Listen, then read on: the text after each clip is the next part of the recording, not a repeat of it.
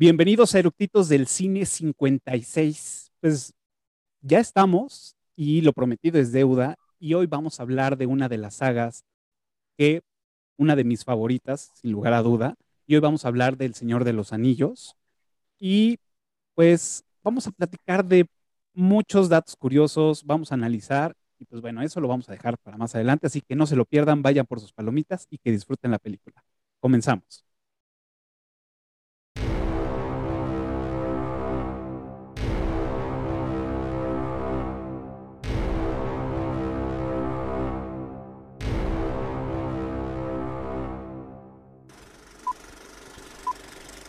¿Ya está grabando?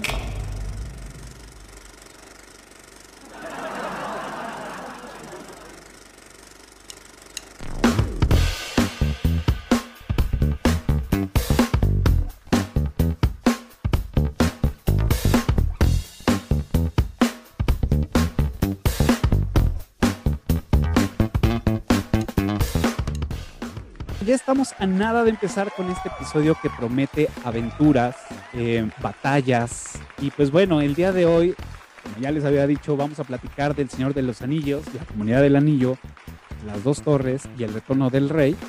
El día de hoy traemos unos invitados, unos eructitos que son verdaderos fans de esta saga. Pues más bien los voy a presentar y pues por aquí van a aparecer. ¿Qué tal? Bienvenidos, buenas noches. Pues bueno, yo ya los conozco y pues mejor ustedes preséntense. Hola a todos, mi nombre es Gis. Gracias, Cafa, por invitarme a esta, bueno, a esta superproducción de, este, de esta gran película.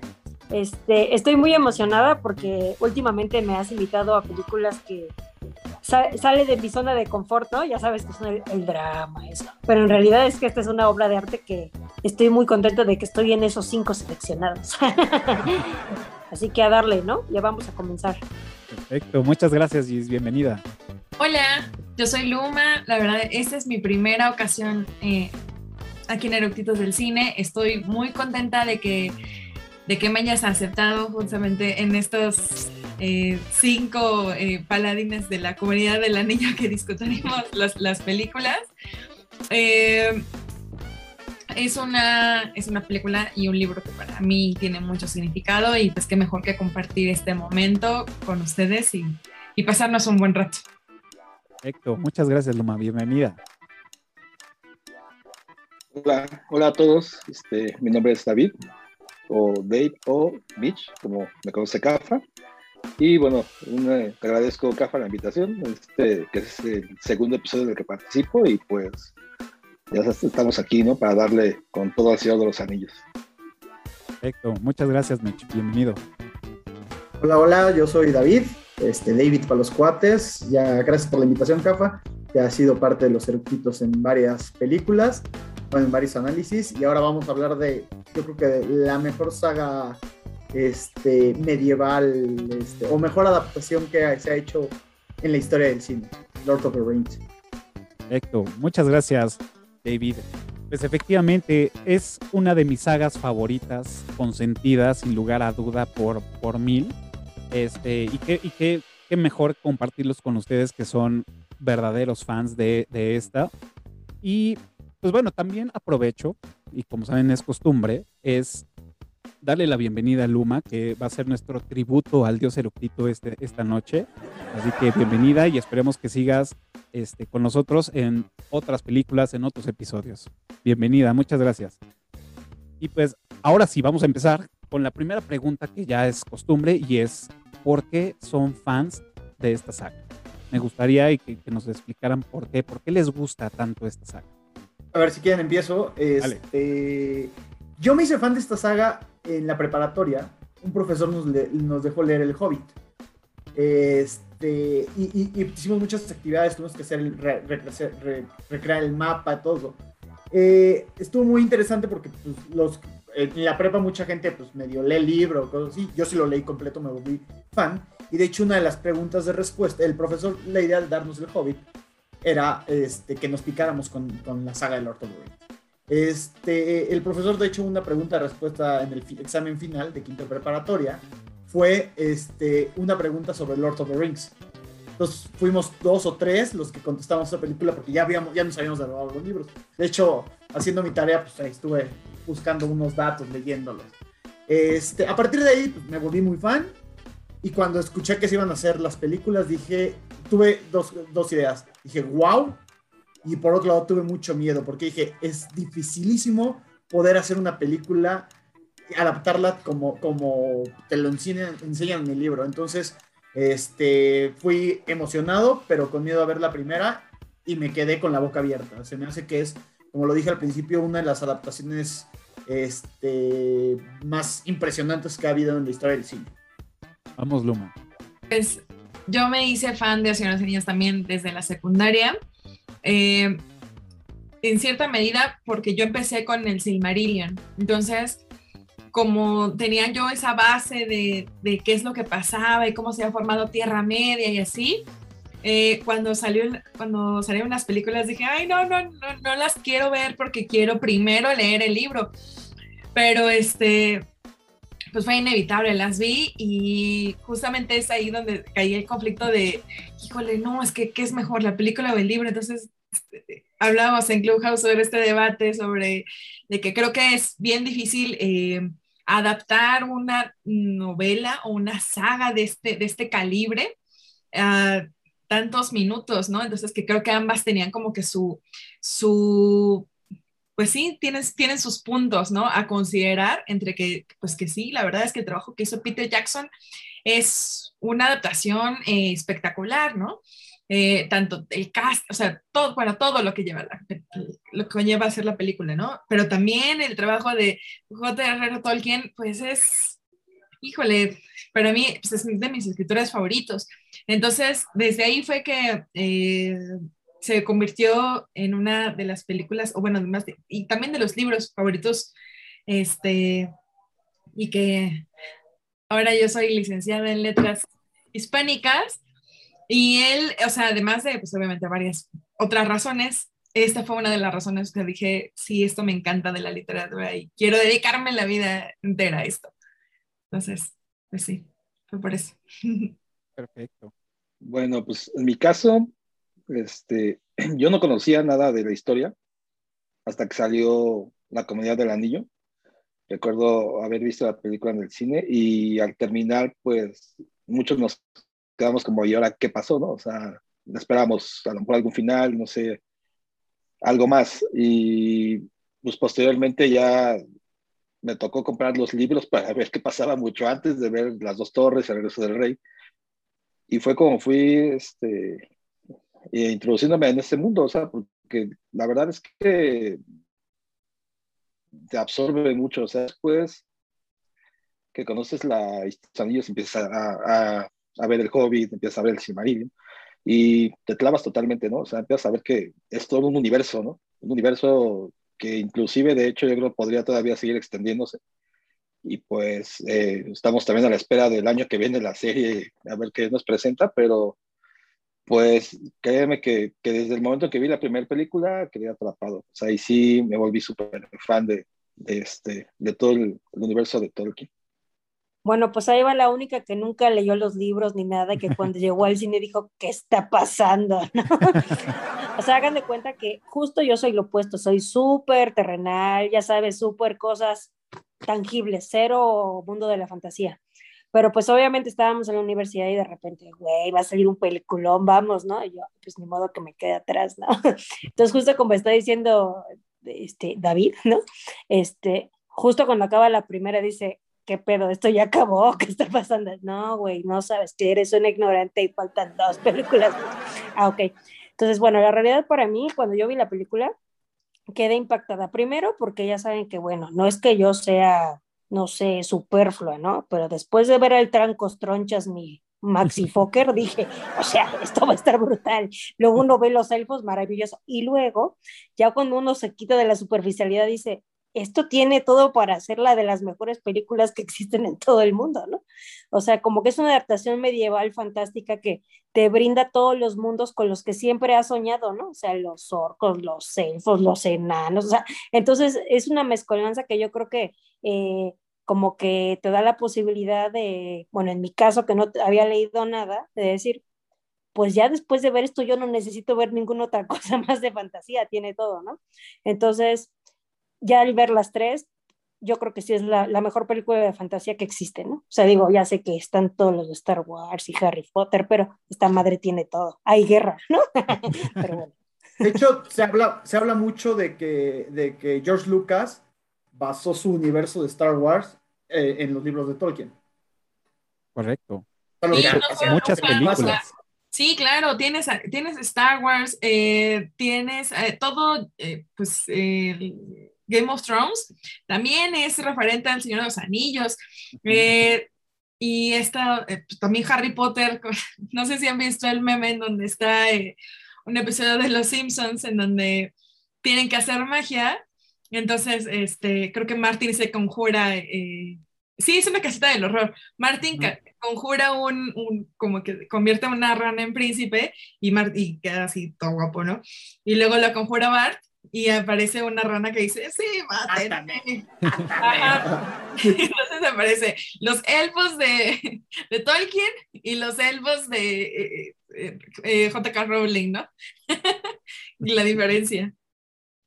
De, claro. de hecho, esta, bueno, El Señor de los Anillos, yo creo, aquí todo el mundo seguro lo sabemos, este, ya se había hecho, pero en animada. Eh, no, no, había la tecnología para poderla hacer este, en, en, live action. Era imposible hacerla. Claro, de hecho, bueno, digo, a mí, yo soy fan de esta, de esta serie, de esta trilogía, porque yo lo, yo lo leí, así llegó a, mí, a mis manos en, en primero de, de, de, prepa, en la biblioteca. Nos habían dejado hacer una tarea y, y, corrimos a la biblioteca a agarrar los libros. Entonces ya saben que en las bibliotecas de las escuelas nada más hay, este, si bien te va dos o tres ejemplares del mismo, entonces todo el mundo apirañaba. Y, y, y tantito que no quería hacer este, como que la tarea, vi así, así el, el, el libro ahí puesto porque aparte la, la, la, pasta pues tenía este color este, dorado que brillaba. Entonces dije, como que me llamó el resplandor y dije, a ver, ¿qué es eso? Y dije, El Señor de los Anillos. Dije, ok, y, y antes había este, visto lo, la, el Anillo de los Nivelungos, que también me había gustado muchísimo, y dije, oh, ¿será de lo mismo? Entonces lo empecé a leer, dije, no, no, esto no es lo mismo. Y, y empecé a leerlo, me empezó a atrapar, y pues ahí lo saqué de la biblioteca de la, de, de, la escuela, lo empecé a leer, lo terminé y dije, no, sí, esto está cabrón, sí me gusta. Y en esa época, pues sí había internet, pero no era tan accesible, entonces, pues más bien fue como a preguntar, oye, ¿tú has leído de esto? ¿Tú has leído de esto? No, sí, son tres y la chingada y tiene más y bla, bla. Entonces empecé, los compré, volví a leer El Señor de los Anillos, este, La Comunidad del Anillo, Después, pues bueno, ya las dos torres, el retorno del, de, del rey. Y después un amigo que era súper clavado me dijo, güey, es que ahí no acaba. De hecho, ahí acaba. Hay otras cosas antes. Y yo, a ver, platícame, ¿no? Y pues bueno, ahí fue lo del Hobbit, del Silmarillion, este, la Edad Media. Entonces me los, me los chuté todos y dije, wow, esto, esto sí está muy cabrón, es un mundo totalmente. Y en ese momento yo estaba como en una época de mi vida que la parte de la fantasía me estaba haciendo como ojitos y dije, a huevo, esto está, esto está chingón. Y este, salió un libro de Editorial Planeta que se llamaba La lengua de los elfos. Entonces te decía cómo supuestamente interpretar y hablar y todo eso. Y dije, a huevo. Entonces, según yo estaba estudiando para hablar elfo, o sea, no aprendí nada, ¿no? Porque está muy complejo. Realmente, o para mí en ese momento fue muy complejo pues le agarré mucho gusto a eso y fácil me los eché como tres, cuatro veces, como tres veces los libros y ahí los tengo todavía y, y las películas y todo. Entonces sale la primera película, que aquí voy a hacer como la, la, el dato, y es, esta película se estrenó el 13 de diciembre del 2001, o sea, ya hace 20 años, y pues bueno, fue como de, ok, vamos a ver qué tal. Y voy a decir, me voy a atrever a decir que fue la primera película que vi que había leído un libro. O sea, antes, antes había leído libros, pero porque el maestro te dejaba leer un libro, ¿no? Y, léete el, el, el, Caballero de la Armadura Oxidada, este, El Hombre Light, este, bla, bla, bla, ¿no? Así, libros que te dejan perfume. a huevo, ¿no? Ajá. No, el perfume no me lo dejaron, sino hasta la, hasta la carrera, que fue, fue lo más chistoso. Pero nunca había yo leído algo por mi propio pie y cuando terminé de leer El Señor de los Anillos, me acuerdo perfecto que el maestro me, o sea, terminé, dije, wow, me dice, ¿qué onda? ¿Te gustó? Sí. ¿Cuánto tiempo te tardaste en leerlo? No, pues más o menos como una semana. Me dice, ¿cuántos años tienes? No, pues 16. Te tardaste 16 años en leer tu primer libro a gusto propio. Y ahí me voló la cabeza y dije, tienes razón, ¿no? Entonces ya, se la peló y pues bueno, ahí tengo un chingo de libros que me encanta leer y, a eso, parte de, de, mi tiempo lo utilizo para eso. Y fue como esa, encontrarme con estas películas y ahora sí ya, como lo decía en Club, ahora ya tienen cara, ¿no? Porque me los imaginaba de una forma y obviamente pues como puritano, ¿no? Decir, no, es que eso no pasa en el libro y, y como, y como chango mamón de decir, no, no es cierto, no es cierto. Y que ahorita digo, pues sí, efectivamente, pero son totalmente diferentes, ¿no? Es, aunque sí es la misma historia, ahora entiendo por qué es tan cabrón adaptar una novela, ¿no? Y, y, y también pues viene el tema de, de hacerla este, mm, enriquecedora, atractiva, y pues si lo hacemos como tal el libro, serían películas que de por sí ya son muy largas, serían infinitas, ¿no? Entonces yo creo que rescataron muy bien y la adaptación, como, como lo dijo David, Dave, David, este, pues fue una muy buena adaptación, ¿no? Por eso también soy fan de estas películas, por, por toda la chamba que hubo y todo este, este, todo este drama que, que, que sufrió el director este, Peter Jackson, que lo podemos ubicar en criaturas este, celestiales, King Kong, este, todas las del Señor de los Anillos, todas las del Hobbit que se aventó y que en una entrevista él dijo, no me vuelvo a aventar un paquete de este, de este, de este tamaño, ¿no? Porque, como saben, y si no lo saben, El Señor de los Anillos se grabó simultáneamente las tres películas. Pues fue un pedo, me imagino que fue un pedo para este güey haberlo rodado. Y en una entrevista dijo, no me vuelvo a aventar este trompo a la uña. Sí, claro, porque creo que estaba el tema de su peso. O sea, cuando él filmó El Señor de los Anillos, era, él era mucho más gordito. Entonces, este, cuando llega el proyecto del Hobbit, le dicen, o sea, se, lo proponen y, le, y bueno, después de todo el recorrido que era entre los, eh, los escenarios y dónde estaban los montajes y de que ir de un lugar a otro, este dijo, o sea, el médico prácticamente le dijo, o sea, si vas a animarte a grabar el hobby, tienes que bajar de peso, porque si no, pues ahí te vas a quedar, bro. Entonces, este, bajó de peso y fue cuando bajó de peso y ahora sí dijo, ya, porque justamente también eso, eh, por eso el desfase, que fueron varios años de que salió, desde que salió el, el Señor de los Anillos a que decidieron eh, grabar el Hobbit, fue por, hasta que Peter Jackson ya estaba como que, eh, ya había bajado de peso y dijo, va, ahora sí ya me lo aviento. No, me imagino que ha de ser, o sea, una chinga. Digo, nunca he estado presente en una, en una producción de ese calibre, ni siquiera, es más, ni siquiera he estado presente en, la filmación de un comercial. Bueno, sí, pero, o sea, el estrés que se vive ahí está cabrón. O sea, la neta sí. No sé si recuerdan, en la entrega de los Oscars, este, donde estuvo nominada eh, este, Fellowship of the Ring, the Ring este, recibieron los, Oscar, los Oscars este, que ganaron desde Nueva Zelanda, porque seguían grabando, no podían parar, este, y de hecho los recibieron vestidos de hobbit. Ah, cierto, es verdad, es verdad. Ahora que lo mencionas, es correcto. Sí, sí, sí.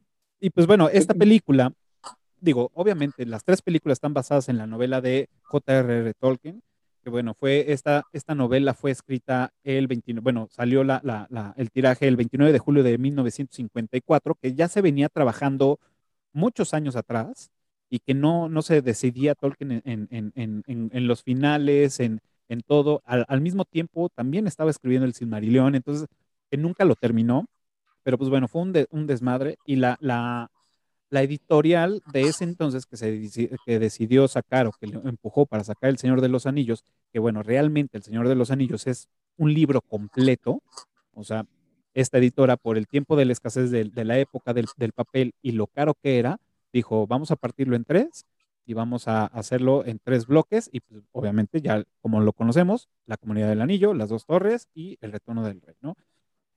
Eh, como compositor tenemos a Howard Shore, que bueno, él estuvo también metido en todas las películas del Señor de los Anillos, estuvo metido en las del Hobbit, a él ubicamos en la de la Mosca, El Silencio de los Inocentes, Seven, Pandillas de Nueva York y bueno, entre en otras este, ochenta y tantas este, películas más que ha estado musicalizando como compositor. El señor de, eh, bueno, la comunidad del anillo este, ganó cuatro Oscars para mejor fotografía, maquillaje, banda sonora, efectos visuales.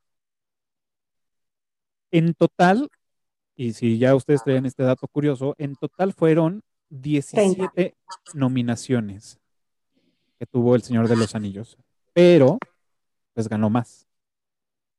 ¿Cuántos ganó? ¿Ustedes saben? Tengo Fueron 30, 30 Óscares en total. 30. 29, 29 o 30 Óscares en total. 30. 30. 30. ujú. Sí, de los cuales eh, los últimos 11 es El Retorno de Rey, todas las que estuvo nominada, todas las ganó, ¿no? Ujú, es Es correcto. como la tercera película en la historia que le pasa eso, que todas las que lo nominaron Sí. las ganó. Está Ben Hur y está Titanic, que son como las, las tres Sí. películas que han ganado el, el máximo, que son las, los 11 Óscares, ¿no? Y, y fíjate, no sé si a ustedes les pasó, pero bueno, cuando fue la entrega de La Comedia del Anillo, tú decías, bueno, ¿por qué no gana más premios, no? Luego ven las dos torres eh, y otra vez, este, como que quedaron a deber. Entonces yo siento que ahí la academia se guardó todo para el final, o sea, como que siento que lo premió como un, así como lo dijiste tú, como una sola historia y no solamente por tres películas individuales, sino que dijeron, vamos a esperar a que culmine y vamos a premiar toda la, la saga, que fue al final cuando, pues bueno, tiene, como dices, el, el récord junto con Titanic de, de más estatuillas en una sola entrega, ¿no? Pero bueno, aquí el, el mérito es hacer esa adaptación, como lo comentó el Tocayo, o sea, es impresionante y aparte pues bueno, los que después leímos los libros, sabemos, y nos ha pasado en otras películas que dicen, bueno, va a salir la película de tal libro, ¿no? No sé, me pasó, por ejemplo, con la trilogía de, de lo que fue el Código da Vinci, Ángeles y Demonios. Leías el libro, veías la película y dices, no, pues es que esto no, no es lo que yo leí, ¿no? Pero acá sabemos que le falta, pero aún faltándole es una, es una obra de arte, o sea, la trilogía de verdad es que está súper bien adaptada. Todos los escenarios, la música, las batallas, digo, nos podemos pasar aquí tres días hablando Sí, todo eso, pero, pero bueno, Perdón, te interrumpí. Es que como que se te, Adelante. se te fue cortando. Y bueno, yo creo que las batallas, no hay ninguna película en el mundo, serie, incluyendo Game of Thrones, que tiene unas batallas espectaculares, este, que se le asemejen a las que tiene la, la trilogía completa. No hay batallas como esas. No, está, está cabrón. Digo, no, no se me viene ninguna a la mente ahorita, pero sí, o sea, son, son, yo creo que es parte de, de- de la magia que, que me atrapó, las batallas. O sea, realmente disfrutas ver las batallas, porque vemos batallas o peleas como Gladiador, que también es una de mis películas favoritas, pero son, O Braveheart. ajá, dale, que son escenas muy rápidas, entonces no, no puedes distinguir bien, este, la, la- la- o sea, no, no se puede apreciar bien la batalla, no puedes, eh, los movimientos, los ejércitos, nada más los ves de lejos, pero nunca ves entre el ejército cómo está sucediendo. Entonces, la verdad creo que lo, hi- lo hizo bastante bien este güey, se rifó con todas las batallas. Sí, porque además la- me parece que fue la batalla, la de la que aparece en la de comun- la comunidad del anillo, la de Saruman contra Gandalf. Ganó esa, esa batalla un MTV Movie Award, eh, justamente por, por el, pues por todo el drama, ¿sabes? O sea, es, o sea, y si lo piensas, tiene de todo, tiene batallas de magos, tiene batallas de Ents eh, contra eh, orcos, este, tienes la batalla del Balrog, que también es una súper batalla, la batalla del abismo de Helm, luego tiene la batalla de Minas. Tirith. O sea, la que nombres, híjole, es una batalla que te mantiene así en suspenso, en, en- así con las Mi, palomitas. mi favo, mi favo, mi favo, y ya lo he dicho en Clubhouse, es la batalla del abismo de Helm. Es Igual, mi yo, favorita. yo Pero- también pero- comparto y- contigo. y decidimos todos, ¿no? La de Gondor no. también, la de Minas Sí, Tirith, ¿cuánto es o sea, como? es buena, es muy Yo buena la de también. Minas Tirith, porque justamente es donde eh, matan al, al King, al, al rey King, bueno, al, Al, al rey de... Theoden, Rey Theoden, ¿no? Ajá, exacto, sí, sí, sí. termina suicidando. Además de que tienes la batalla que viene como de los, estos, los fantasmas, pues. Esa eh, es buenísima. Ajá, exacto. La de los muertos, ¿no? La de Sí. con los corsarios. Sí. La de los corsarios, exactamente. Bueno, yo nada más quiero hacerles una pregunta. Imagino que todos vieron la versión extendida. Todos. Sí. Ah, Las tememos. Perfecto, porque, porque eh, eh, ahorita que hablan del ejército de los muertos, es muy, muy, es, es divertida la parte en, en cuanto llegan los corsarios, están los tres, está este, Legolas, este, Gimli y Aragorn. y Aragorn, Gimli. y que le disparan a Peter Jackson, que es un corsario. Ah, sí. Ajá. Eso es no lo sabía. Ese, ese Es es que en de cada película tres hace un cameos. cameo. Hace un cameo. Órale. A ver, Gis, dinos los otros dos. Digo, yo, yo me lo sé, pero a ver. Ay, no me acuerdo. Ah, Pero en una es en la taberna, en la primera. El- ¿no? El Bri. una Es zanahoria. en la taberna. Ajá, cuando llegan a Bri, La, él la aparece ahí. tercera es esa que acaba de decir Dave. Y no me acuerdo la, la de las dos torres, ¿cuál es? En el ejército, ¿no? Está. ah, según yo, está en. No es cierto.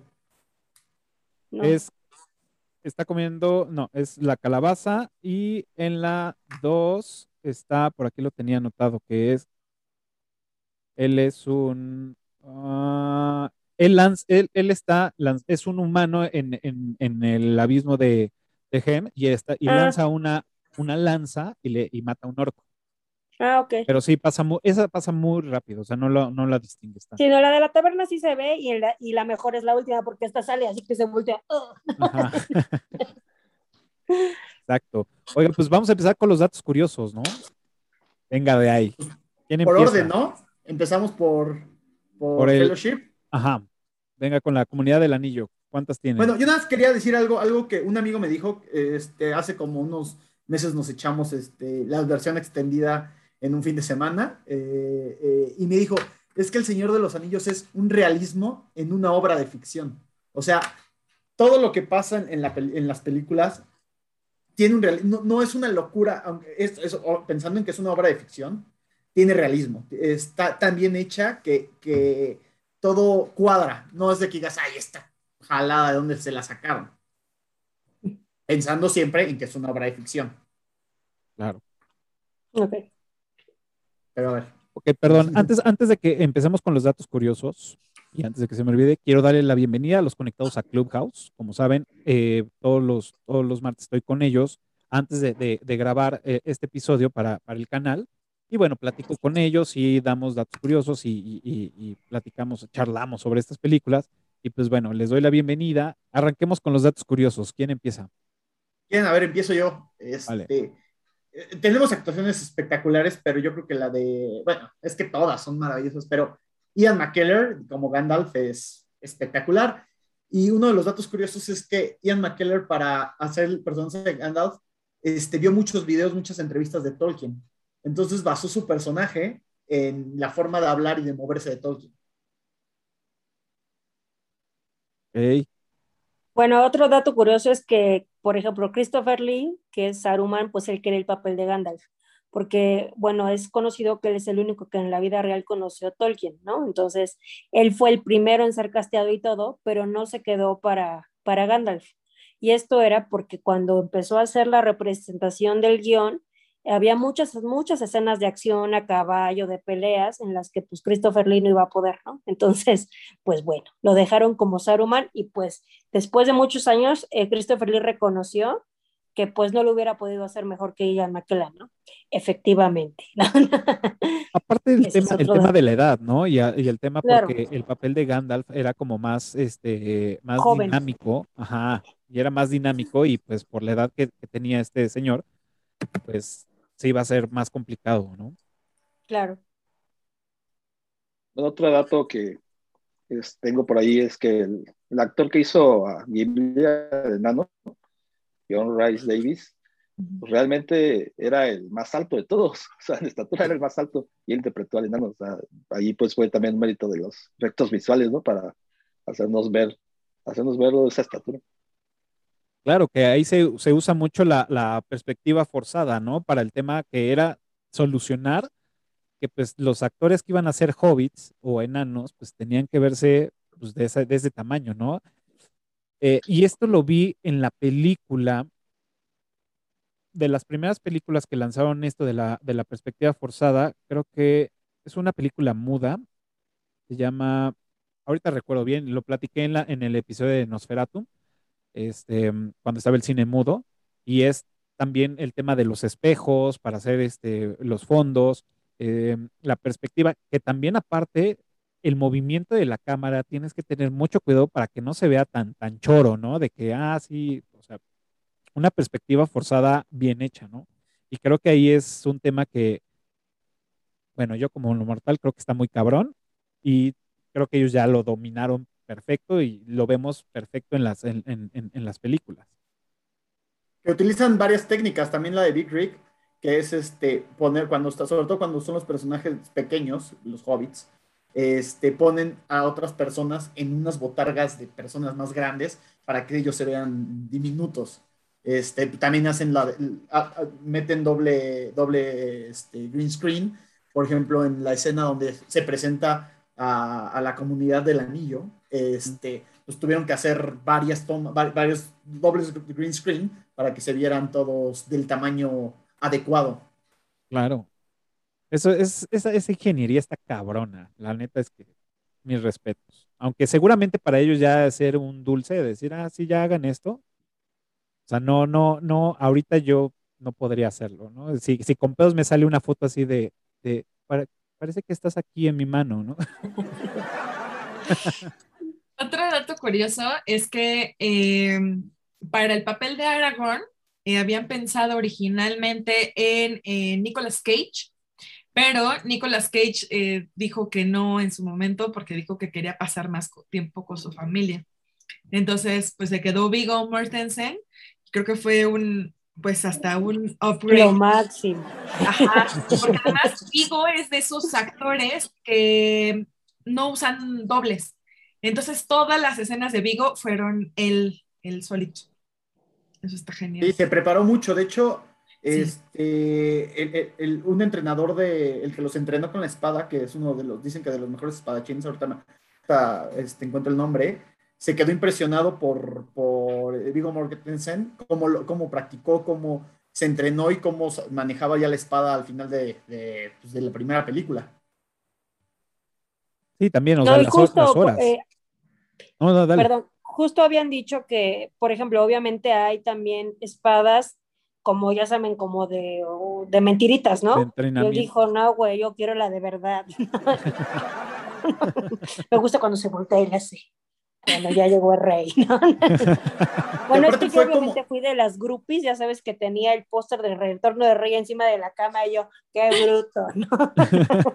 Ojalá y me caiga encima este cabrón. Ay, no es cierto. no es cierto.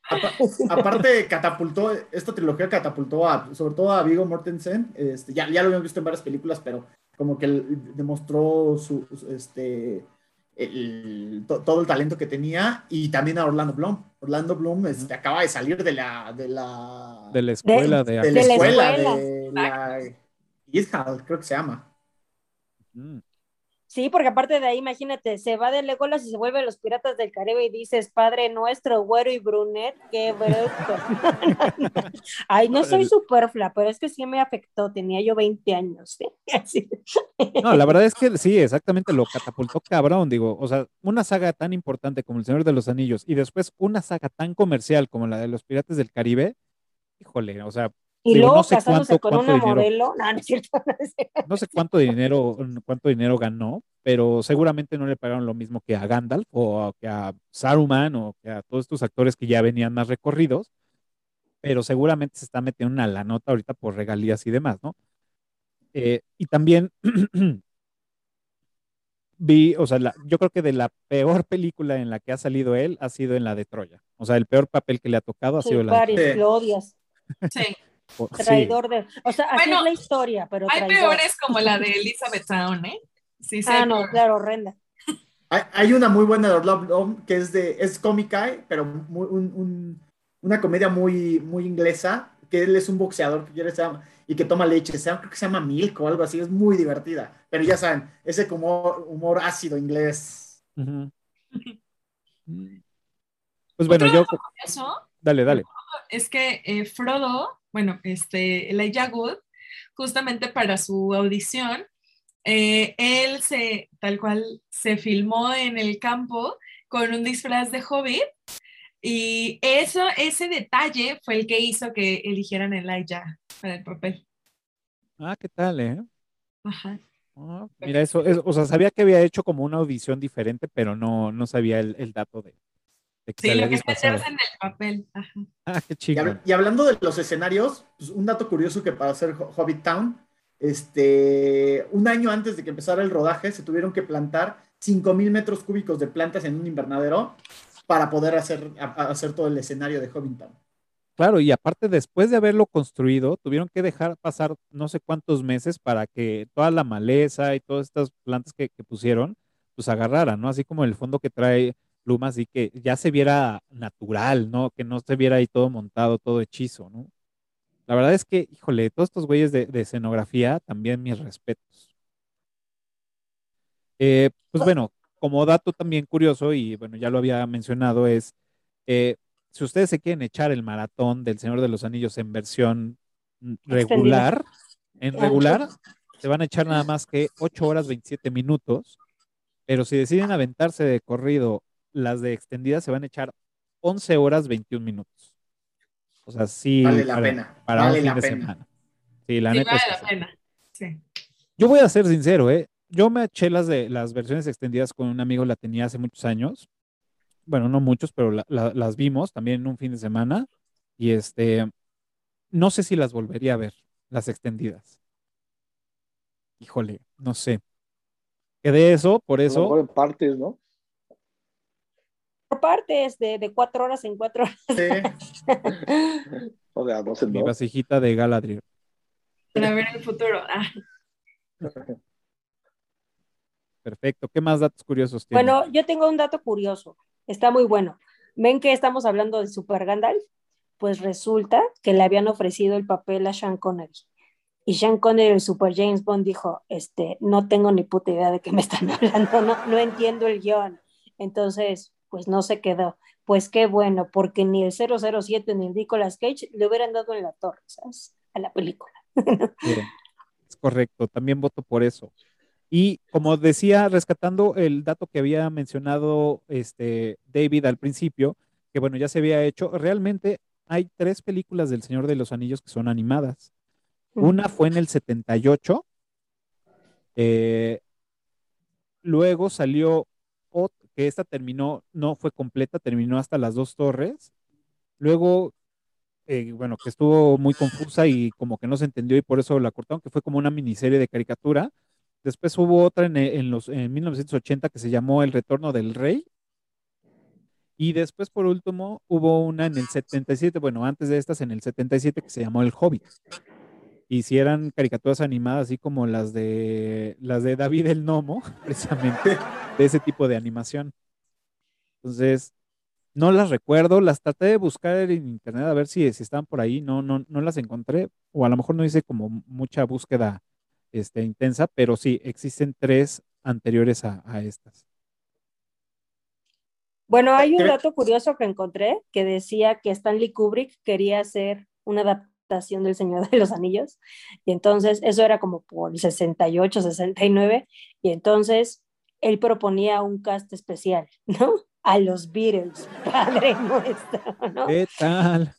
Pero lo, lo increíble es que decías, bueno, pues los cuatro güeyes iban a ser los cuatro hobbits, ¿no? No, John Lennon quería ser el Gollum, ¿no? y, y creo que, ¿cuál es el otro? Paul McCartney quería ser, creo que Gandalf y Ringo Starr quería ser Sam y cosas, o sea, una cosa muy pirada. Afortunadamente Tolkien nos, no dio su, su visto bueno. Qué bueno. O sea, todo cool con esos güeyes, las- pero zapatero a tus zapatos. Así es. Y hablando mucho de las, de las perspectivas, de lo que hablábamos, este, de, de las perspectivas, utilizaron un anillo eh, enorme, gigantesco, para tener los detalles de, de- de cómo brillaba, todo eso, porque chiquito no hubieran, la cámara no les hubiera dado es- ese, ese, e- Esa apreciación, ese esa apreciación de, de- del anillo. Entonces tuvieron que, hicieron como 10, 15 este, anillos enormes para poder filmar las escenas, sobre todo de cerca. Claro, y, y enriqueciendo ese dato, eh, cuando vemos que llega, este, bueno, que está Gandalf con Bilbo, eh, de que Bilbo ya se va a ir, y le dice, oye, güey, no te hagas, güey, el anillo, y dice, ok, y lo tiene en la mano y lo deja caer, eh, el piso estaba inmantado para que el anillo no rebotara, por eso se siente el ¡pum! y era un anillo más grande, como dices, que fue un- una, una, una recreación más grande, para que la toma lo viera como cae así pesado y que diera esa sensación de que es algo muy cabrón, no es un anillo cualquiera. Está cabrón, ¿eh? O sea, imagínate, hubieran agarrado un anillo normal y así, "Ey, síguelo con la cámara, ¿no? Hasta donde vaya a rodar.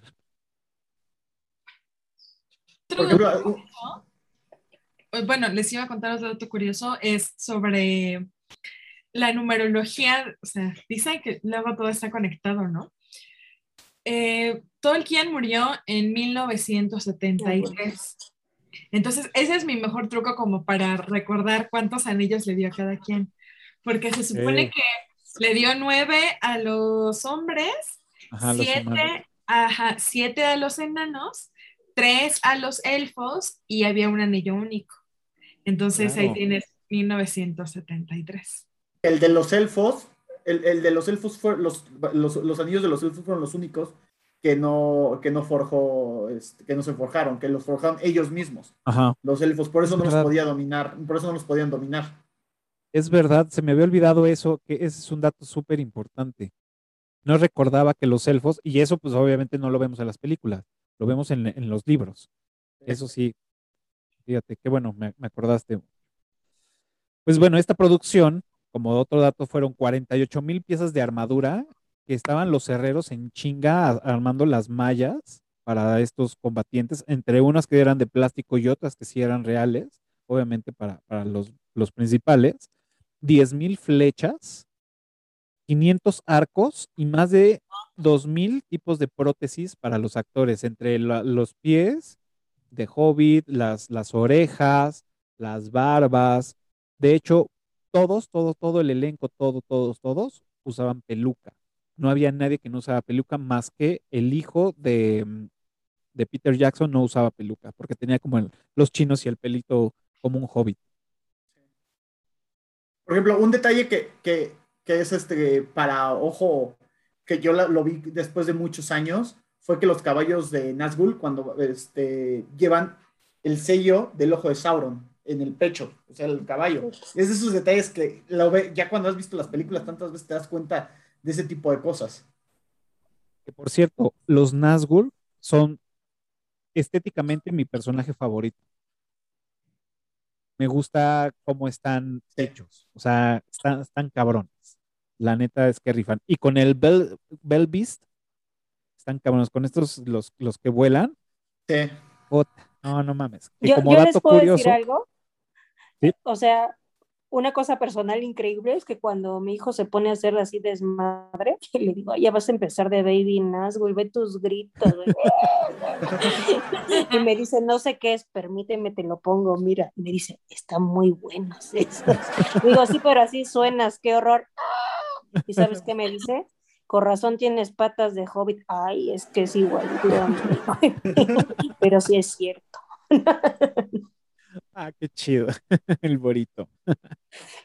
no, me, me encantan. Y de hecho, el, el sonido del, del, del Bell Beast, o- sí, era Bell Beast, este, están hechos con, con, con chillos de burro. Está cabrón. Pero está bueno. Oi- Oigan, quiero decir antes de que se me olvide lo de otro detalle de números, porque ahorita que dijo Luma, me acordé. Es que resulta, ¿no? Que el día que se destruyó el anillo único, casualmente los, ustedes investigadores de los libros es el 25 de marzo. Y entonces ese es el día de leer a Tolkien, que esto está promovido por la Sociedad de Tolkien, ¿no? Entonces, que es para que ahora sí lean. A mí no se me va a olvidar porque ese día se murió mi abuelita Batman, entonces ya no se me va a olvidar. Voy a empezar a leerlo el próximo año. Ok. No recordaba esas fechas. Creo que tengo que volver a leer. Léanlos. Yo ahí ahorita estuve medio ojeando, no, no, no tuve el tiempo necesario para leer los tres libros, pero estuve ojeando para acordarme de cosas. Muchas no las encontré porque pues, eh, se, se pierden en la inmensidad de las letras. ¿Como, como cuántas pero- hojas son por, por, por volumen, Mira, por libro? La versión miniatura, que yo la tengo aquí, de la comunidad del anillo son, Son como unas 300 o 400. no, creo. son más, son 547, 48. Luego, la de este, es Two el más Towers, perro. Two Towers son 462. Y este, Return of the King so- son 413. Ah, no está tan perro, yo creo que era más. No, pues sí, sí. Yo O tuve, sea, sí yo se tuve están grandes, pero manejable, ¿no? Yo creo que era como de a mil. ¿no? Sí, no, no, no es como este el caballo de Troya, ¿no? De que son o 700 páginas y pies de, de, páginas de cinco páginas corriditas. Tú ya, por favor, ya sé qué pedo con esto. Por ejemplo, yo tuve un conflicto, yo empecé, yo leí El Hobbit en español, luego este, eh, eh, me regalaron el, mi papá el Lord of the Rings este, en inglés. Eh, ¿Y qué diferencia? De, de ¿Cómo es? Bolsón a Baggins. Sí, sí, sí, no, no, no. Preferí leerlos en inglés porque el, baggy, el bolsón no podía. No, ni yo me da mucha risa. hay muchas cosas como, por ejemplo, cuando están en la, bueno, en, en Ah, no, ah, sí, el pony pisador. El, pony, pisador. Sí, sí, Ajá. O están en Weathertops y le dicen la cima de los vientos, pero en realidad es Amon Sul, o sea, Amon Sul, el nombre. Sul. Entonces te quedas como que, no. Bueno, un, dato curioso, hablando de, la producción que ya lo hemos hablado, este, que es maravillosa, toda la gente que hizo efectos especiales, diseño de arte, las puertas de Argonaut se construyeron de verdad, pero en una miniatura de 2.4 metros de altura.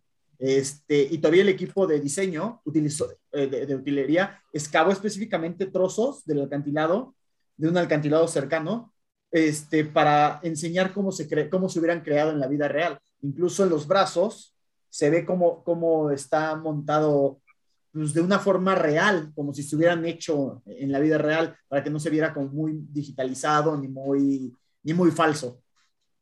Wow, eso sí está cabrón. Bolas. Oigan, pues bueno, este, antes de seguir con, más datos curiosos, este, hice, hice una pregunta hace rato, digo, todo muy, muy bonito con el Señor de los Anillos, y obviamente sabemos que las, que las, ah, por ahí dicen que las mejores historias o las mejores, sí, las mejores, de las mejores historias se crean con malas decisiones, ¿no? Que eso es un dicho que no estoy tan de acuerdo, pero cabe ahorita aquí, ¿no? Y es, sabemos que todo este desmadre se originó porque Isildur no quiso, no pudo tirar, más bien, no es que no quisiera, no pudo tirar el anillo. Pero entonces ahí me lleva a, ciertas cosas. Una, tenemos, para mi gusto, tenemos tres culpables en esta historia. Uno es Elroy, otra es Galadriel y por último es Gandalf, porque son los tres que sabían qué pedo con el anillo y que sabían que ese anillo era el que dominaba a todos y que iba a causar un desmadre, que causó un desmadre. Y para mí estos son como los tres culpables de que no se hubiera hecho nada. No sé qué ustedes opinen. Yo creo que. Bueno, yo quiero agregar un culpable más. A ver. El pez. El pez, me voy a adelantar un poquito en las, películas. dale, dale. El pez que tira a Gollum, bueno, al primo de Gollum, que se me fue el nombre ahorita. A Eagle. Es Este. Es el pez. Ese pez es el que hace que se encuentre el anillo. Bueno, o sea, sí, pongamos de que sí, el, el, pez. Pero es que también tienes un anillo que quería ser encontrado. Ajá. Con voluntad propia, entonces. Y aparte era el Big Fish. No, no es cierto. Claro, porque ve, ahí, obviamente, si, si Elroy hubiera, Elroy hubiera, este, le hubiera arrebatado el anillo a este güey, a, Isildur, o hubiera aventado a Isildur con todo el anillo, o lo hubiera matado y después matado, o sea, ya no hubiéramos tenido historia. Ya no estaríamos aquí platicando, obviamente, ¿no? pero en ningún momento él toma, toma este partido de decir, güey, yo pude haber terminado este pedo. Galadriel fue la testigo de todo lo que sucedió, ¿no? Y lo que yo menciono también es que Gandalf sabe de la historia. Y, y Saruman se lo dice, güey, estás fumando mucho porque estuvo bajo tus narices y no pudiste este, olerlo, básicamente, ¿no? Que un dato curioso es que en, Gandalf, cuando se va de la. De, cuando, cuando quita el anillo, este, cuando entrega el anillo a Bilbo, se va a investigar. En el libro pasan, digo, en la película pasan meses, pero en realidad en el libro pasan 17 años. Cuando regresa con, con este. con Frodo, para, porque se, se puso a investigar del anillo. Sí. Y por eso te digo, yo creo que, ajá, no, no. Gandalf yo no. No sabía tanto, porque justamente fue a, las, a, la biblioteca ahí en Minas Tirith a buscar y a buscar, porque son pergaminos que se habían perdido. El Elrond también, ahí, eh, aquí también vale como tip, eh, como dato curioso, realmente eh, se supone que quien realmente le matan a Sauron fueron dos personas, fue eh, Elendil, que era, me parece que es como que el hermano de Elrond, y Gil-galad, que este, no es cierto, Gil-galad es, es un elfo y Elendil es el papá de Isildur. Entonces, entre ellos dos matan a Sauron y eh, pues realmente Isildur nada más como que pues se acerca al cadáver y le quita el anillo, ¿no? Pero Isildur es el era el único, o sea, el, el, que quedaba de los Númenóreanos. Entonces, al momento, o sea, de que pues, Elrond lo lleva al, al pues tampoco es como que, ah, claro, lo aviento y nada más, ¿no? Porque estaba, o sea, al matar a Isildur de cierta manera, también le iba a dar en la madre un legado de, de reyes, eh, que, o sea, una dinastía, ¿sabes? Entonces también no era una decisión tan, tan fácil de tomar. Bueno, eso sí, era, era, era difícil. Pero bueno, no también olvidemos que desde el Hobbit, este, este Gandalf sabía del anillo. Sí, claro, por supuesto. Este, Entonces tampoco le restemos culpa. bueno, eso, eso, es lo que yo pienso, ¿eh? Ajá, lo que decían es que había muchos anillos mágicos perdidos en Tierra Media, entonces él no sabía del todo qué era lo que había estado pasando. Además de que justamente eh, algo que dice Gandalf es que él esperaba que como los hobbits realmente nunca, o sea, los hobbits eran la criatura menos esperada de Tierra Media, ¿sabes? O sea, nadie reparaba en los hobbits. Así como los hobbits tampoco les interesaba salir, porque eran como que, pues sí, muy, muy cerrados en su comunidad. Muy Entonces, pues, Ajá, exacto. Gandalf decía, bueno, pues está ahí con Bilbo, entonces pues le echo un ojo y no creo que algo malo pase, porque de todos modos, pues eh, pensaba que al menos en la comarca el anillo estaba de cierta manera seguro. De hecho, no estaba equivocado, ¿eh? Estuvo seguro hasta... Hasta, hasta que ah. Smigol fue capturado en, hasta que Smigol... en Mordor. Ajá y es el que dice que el, que el, Hobbit tiene, tiene este, el anillo. Bolsón. En la comarca Baggins. Digo, en la comarca. En la comarca lagunera. todo esto, ¿cuánto, ¿cuánto tiempo lo tuvo Smigo? ¿Cuánto tiempo tuvo el anillo? Como creo que 500 o 300 años más o menos. Por, por ahí leí. No me acuerdo de, ese dato. Lo dicen, pero no me, la verdad no quiero porque dice, por, 200, años el anillo permaneció. Ajá, o sea, porque eran, la comunidad del anillo. Ajá, porque eran 3.000 años de cuando Isildur y este y Eldor fue, fue la batalla de Isildur y ya ahí fue que, se perdió el anillo. Cuando matan a Isildur un güey y lo acuchalla y se cae al río y ahí se pierde el anillo durante seis, 500 o 600 años. Y lo, no, no eran 3000, algo así como 3000, y luego fue cuando lo digo, lo, encuentra, se lo quita Smigol, y, y Smigol lo tiene durante 500 años, y es cuando lo, lo, lo, sacan de la comunidad por haber matado, y se ve y se resguarda en las cavernas, y entonces cuando ya se empieza a transformar en, en, en Gollum, y después Bilbo lo, tiene creo que cincuenta y tantos años. eso ya lo vemos en el Hobbit, ¿no? En la película. Sí, en su fiesta. Por ejemplo, otro de los detalles padres de, de, Fellowship of the Ring es este Boromir, cuando, bueno, yo creo que algo que tiene maravilloso es la, esta película no tiene tanta acción, no es aburrida, eso no quiere decir que sea aburrida, pero vemos una construcción de personajes maravillosa. Vamos viendo la construcción de los personajes, este, incluso para mí Boromir se me hace un personaje que, que tiene sus, sus altas y sus bajas muy interesantes. Y algo padre es que después de su muerte, Aragorn, no sé si se dieron cuenta, utiliza los brazaletes de Boromir en, en la siguiente película, como un tributo. Sí, exacto. De hecho, en las extendidas se ve cómo se lo quita, ¿no? Se lo quita y él se lo pone. Está buenísimo eso. Ok, empezamos con, también con datos curiosos de, de las dos torres. Digo, obviamente, si nos acordamos de alguna de, de, de, la comunidad del anillo, pues bueno, regresamos, ¿no? Y pues también de una vez del retorno del rey, pues también, ¿por qué no? Se vale de todo.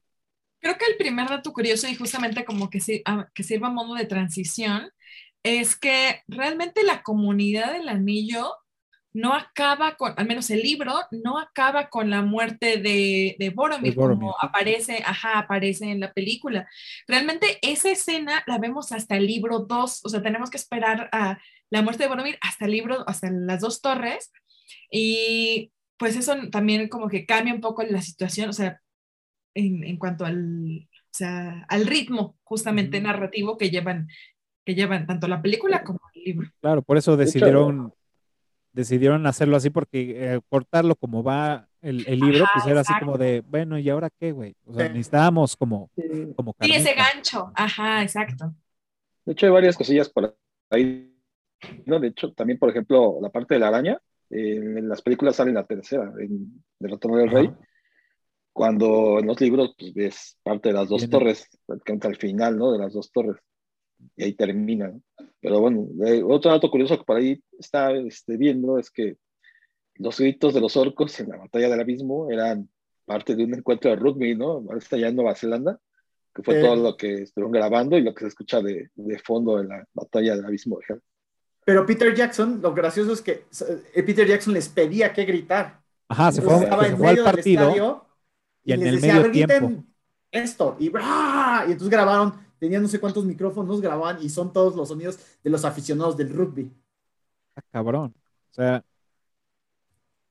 ¿cómo, cómo pudiste? O sea, realmente el Señor de los Anillos cambió, este, tanto económicamente, socialmente y todo a, a Nueva Zelanda. O sea, realmente se estima que fue una aportación a, a- a- a los ingresos de este país de más de 200 millones de, de dólares.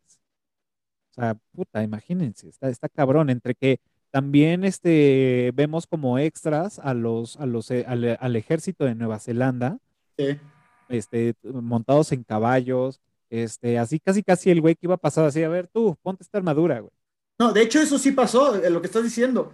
Este, ya la gente estaba tan obsesionada con, con El Señor de los Anillos que la gente de Nueva Zelanda iba a ver si conseguía una foto, un autógrafo, y Peter Jackson le decían, ah, no, no te voy a dar foto, no te voy a dar autógrafo, ponte esta armadura, ponte esta ropa de orco y sal para acá, y ponte acá. Entonces hay muchísimos extras que llegaron de, la nada, este, y como necesitaban más gente, pues los iban metiendo. Que de hecho, como también como dato curioso en la versión, bueno, de hecho en toda la película como general, en la versión extendida hay un apartado especial de los, de los créditos, donde se les puso todos los nombres de todas las personas que solamente tuvieron que haber pagado 39,95 dólares para que su nombre apareciera en los, en los, en los créditos Los finales. créditos. Imagínate si hubieran estado en Nueva Zelanda en esa época, hubieran pagado sus, sus 40 dólares y estaría su nombre en esa película. Por supuesto, A huevo que qué los pago. Sí, a huevo. Por ejemplo, Oye, que- ahorita de lo que estás diciendo, de, de que el ejército neozelandés estuvo apoyando, justo dicen que la batalla final, como decían, güey, pues ya es la última, ¿no? La de la Puerta Negra, para ir a darle en la torre a Sauron. Dicen que el ejército, bueno, pues sí que lucharon, pero que a un nivel que empezaron hasta a dañar a los extras, ¿no? Hasta que dijeron, güey, esto ya tiene demasiado realismo, ya, si no nos van a demandar. Estaban puteando a los extras. Estaban puteando la- ya, bueno, se supone que justo de lo que había dicho esta, este, Luma, de que como mi esposo Aragorn no utilizó extra, pues sí se llevó, bueno, hasta se rompió un diente y cosas así, ¿no? Entonces decían, bueno, que eso fue en la primera, ya para la segunda, por eso eh, en la parte de las batallas así importantes, como no sabía, ya ves que casi casi ya les estaban dando los Óscares y ellos seguían con la música, con la postproducción, con todo, decían, no, güey, ya no los vayan a madrar porque ya no tenemos tiempo. pues muchas lesiones en la película. Y Muchas. yo creo que la más famosa de todas es la de, la de Aragorn pateando el casco, que su grito de dolor es verdadero Es de verdad. porque se rompe dos dedos.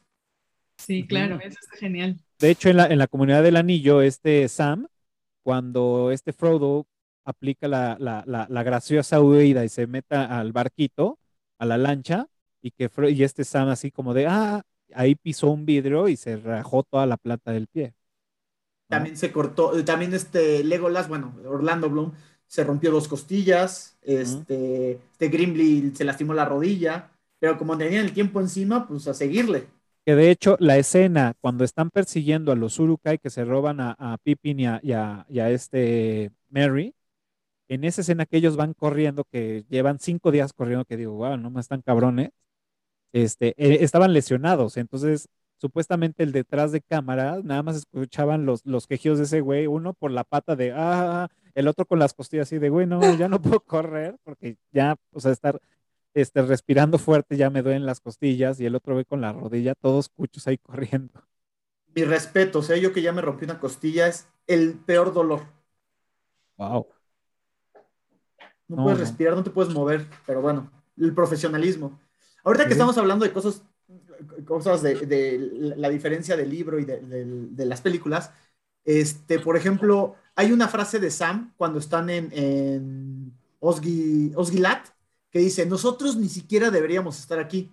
Esa frase es muy importante porque en el libro ellos dos nunca llegaron a Osgilat. Wow. Tiene- sí, claro. Es verdad. Cuando los agarra Faramir, eso no, no, no pasa en el libro. Sí, es, es verdad. Cuando no llegan a, a Osgilat. Los Gilead. Ok. ¿Qué más datos curiosos? Ah, bueno, este, yo tengo uno, o sea, se supone, bueno, ustedes saben más, ¿no? Pero según yo estaba leyendo, que realmente eh, Tolkien jamás define así que todos los elfos son rubios, de ojos azules y eso, y que Peter Jackson dijo, así van a quedar bien papuchos, ¿no? y, y bueno, que según esto que es cierto, ¿no? Que Arwen es la más preciosa de todas las, la- las, las elfas, ¿no? Entonces por eso pues pusieron a la fea de, de la vieja esa, ¿no? de. A mí sí me, sí, sí me, sí me gustó que fuera ella. Sí, ¿Cómo no? Pues todos, todos, con la edad que tenemos, pues desde que la viste en Amazing, ¿no? Sí. En el video de Crazy. Yo de, de- Ah, el Crazy. El video de Crazy. Crazy, claro. Por supuesto. Algo que estuvo complicadísimo fue en Estados Unidos el estreno de Two Towers. Porque la Ah, querían, claro. querían cambiarle el nombre. Imagínense que si le hubieran cambiado el nombre. Por, Sí, sí, sí, por sí. todo lo que había pasado Por las 9-11. Torres gemelas. Querían Ah, cambiarle claro. el nombre. Afortunadamente no pasó, entiendo. Qué buen dato. Sí, qué buen dato, ¿eh? Sí, sí, Sí. Porque aparte, pues digo, el 9, el 9-11 había sucedido un año antes de- del, del estreno de, del Señor de Ajá. los Anillos, bueno, de las dos torres. Entonces dijeron, no, creo que estamos un poco sensibles, bueno, más bien estamos sensibles todavía con esto y que todavía nos vengan aquí una película que traiga mencionando dos torres, creo que no sería muy agradable. Pero lo que leí, que no sé si es verdad, pero, o sea, aparte de que este güey dijo, ni madre, se va a llamar así, el speech de Sam que se avienta es también relacionado con todas las víctimas y con todo lo que debe de hacer, este, en este caso, este, Estados Unidos, de, de fortalecerse y seguir. Y todo ese speech grande que se avienta Sam también está direccionado pues, a todas las víctimas y a todos los, los bueno, víctimas en general de- del 9-11. Por eso también dijeron, vale, te, te la compro y No que se llame así. Un dato curioso sobre ahí de, de la de las dos torres. Eh, algo que yo la verdad es que soy muy fan de Christopher Lee. Y justamente eh, Christopher Lee, eh, él estuvo también, le tocó en su- cuando era joven estar en batalla. Entonces, en la parte, o sea, se ve en, las, en la versión extendida. En la parte eh, cuando apuñalan a Saruman por la espalda, Grima. Ujú. Ajá, exacto. Eh, en esa parte, eh, Christopher Lee le dio indicaciones a Peter Jackson de cómo debía de sonar alguien, eh, eso está como que medio tétrico, pero cómo debía de sonar, pues, pues, alguien que es apuñalado por la espalda, ¿sabes? O sea, el, ah, o sea, todo el quejido y cómo se rompen la parte de las vértebras. Él se lo dijo, dijo, tiene que sonar así porque pues yo lo he escuchado, ¿sabes? Porque no, y aparte porque no gritas. Eh, eh, uno que decía es, Ajá. cuando te apuñalan por la espalda, no, sé, no hay grito. Te quedas sin oxígeno. Aunque no te den en los pulmones, te quedas sin oxígeno. Nada más es un quejido de todos. Sí está tétrico, Ajá. pero es interesante. Que por cierto, así no, es, es- ese- esa, esa escena tampoco es de los libros. Sí, no, no, no es de los libros. Eh, ustedes sigan, los voy a dejar un segundo. Ustedes sigan. Bueno, se supone que también otro que no es descrito en los libros físicamente es Sauron, ¿no? Entonces que la idea del ojo que todo lo ve es pues ahora sí que de la adaptación de Peter Jackson, ¿no? Sí. Pues está muy bueno. Ajá.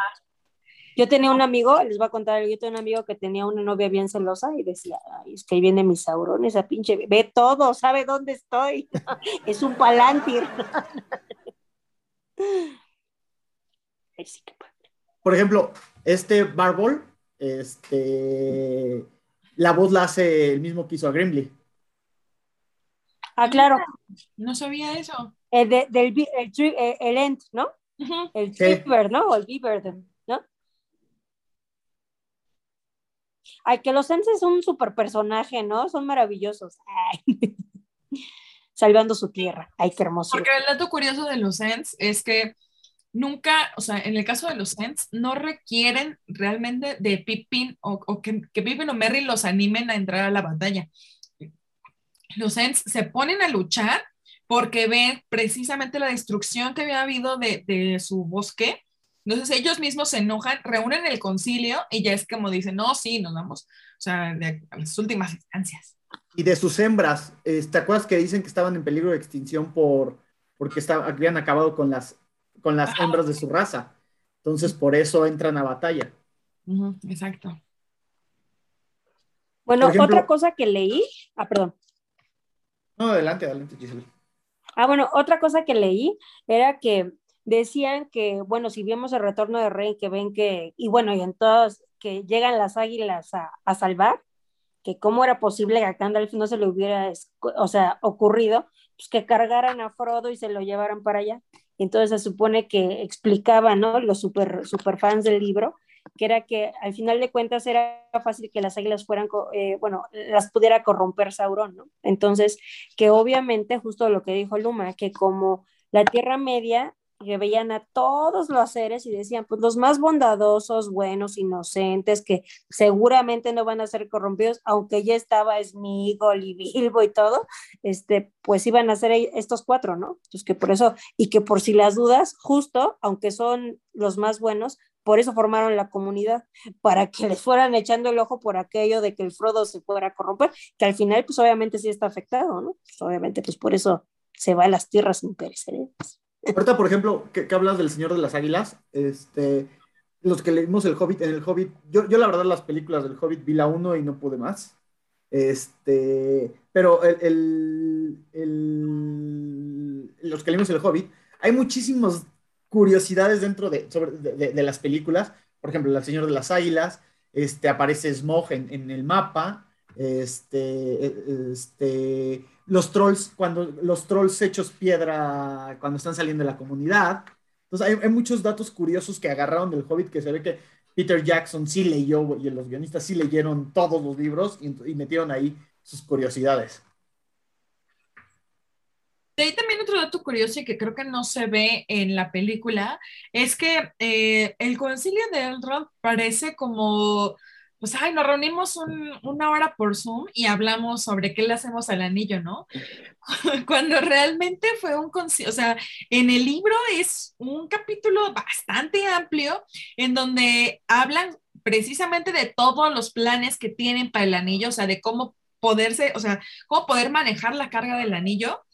Y no, o sea, y el llegar a la decisión de, ah, claro, se tiene que destruir, ese es como que ya la última de todos, pero justamente yo creo que como en la película nunca se reflejó eso, precisamente llegan a veces estas, estos comentarios de, claro, ¿por qué no usaron a las águilas y así? Ajá. Cuando también realmente el tema de las águilas no es como que, ah, claro, se manejen muy, muy fácil, ¿no? Porque justamente fue Radagast quien, o sea, anteriormente eh, había salvado a, a, a Gandalf del- de la torre eh, de Orthanc, ajá, me parece. Sí, del, de ahí de, de- de donde está eh, Saruman.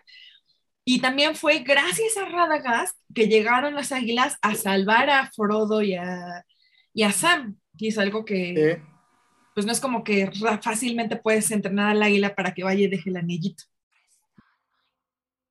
The world is changed. I feel it in the water. Feel it in the earth. I smell it in the air. Much that once was is lost, for none now live who remember it. It began with the forging of the great rings. Three were given to the elves, immortal, wisest, and fairest of all beings. Seven to the dwarf lords, great miners and craftsmen of the mountain halls.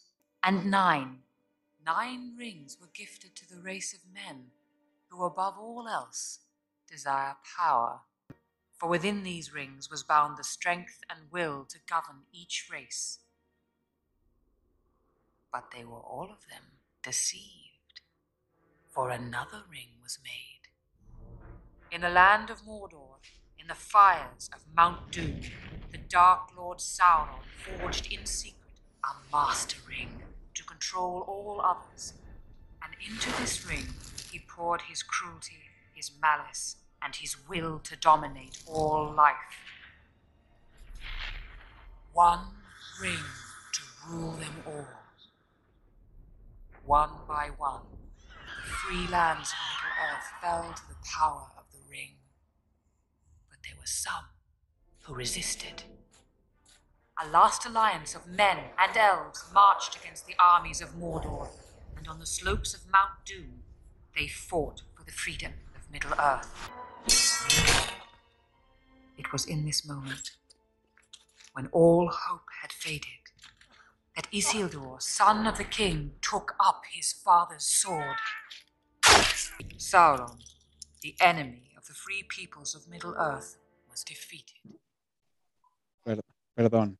Ustedes disculpen, tuve que atender una, una llamada. Esperen. Otro, por ejemplo, dato es que el mapa que consulta Faramir, este, sí es una réplica exactita del dibujado por, por el hijo de Tolkien para el libro. Es, y es la réplica exacta. Claro. Sí, porque aparte es cuando lo estaba escribiendo, este, pues su hijo dijo, a ver, presta. Y empezó a hacer como muchos bocetos también de- del, del- del mapa y también como caracterizar como él se imaginaba lo, lo que había escrito su papá. Lo cual se me hace súper chingón que también se haya metido su hijo en eso. ¿no? Que por cierto, hablando del hijo de Tolkien, no sé si saben que a él, obvio, no le gustó la película y que nunca quiso conocer a Peter Jackson. Sí, No, sí, no sabía. Sí, Sí, que estoy nunca- en- Dijo que estaba en desacuerdo con la adaptación, que él no se lo imaginaba así, que a su papá no le hubiera gustado, entonces ahí quedó. Ay, qué horror. yo- lo que yo sabía es que la familia era la que había dicho Nel y que uno de sus hijos fue el que estuvo ahí como asesorando. Pero no Pues seguro. el Christopher, Ajá, fue el quien dijo Christopher, no. Christopher el que no le gustó. Y Christopher fue el que justamente ha hecho los últimos eh, compilados de tanto de cartas de Tolkien y de cuentos incompletos y así. Él ha sido el que, el que ha estado detrás. Mm, Yo creo que precisamente por esa, esa lucha entre, claro, no, o sea, mi- el libro de mi papá está mejor que la película. Sí. Oye, es que a la fecha todavía hay mucha gente que, que eh, no está como muy de acuerdo. Bueno, a mí me ha tocado ver este, igual gente que leyó todo el libro. Eh, se queja de que falta mucho, mucha, este, mucha historia, pero volvemos a lo mismo. O sea, la adaptación, ¿de ¿cuánto hubiera durado una película así? Con las versiones extendidas, ¿en cuánto estamos Seis hablando? días. O sea, yo creo que ah, fácil se aventan otro capítulo, más de cuatro horas, o sea, y eso, quién sabe, hasta más.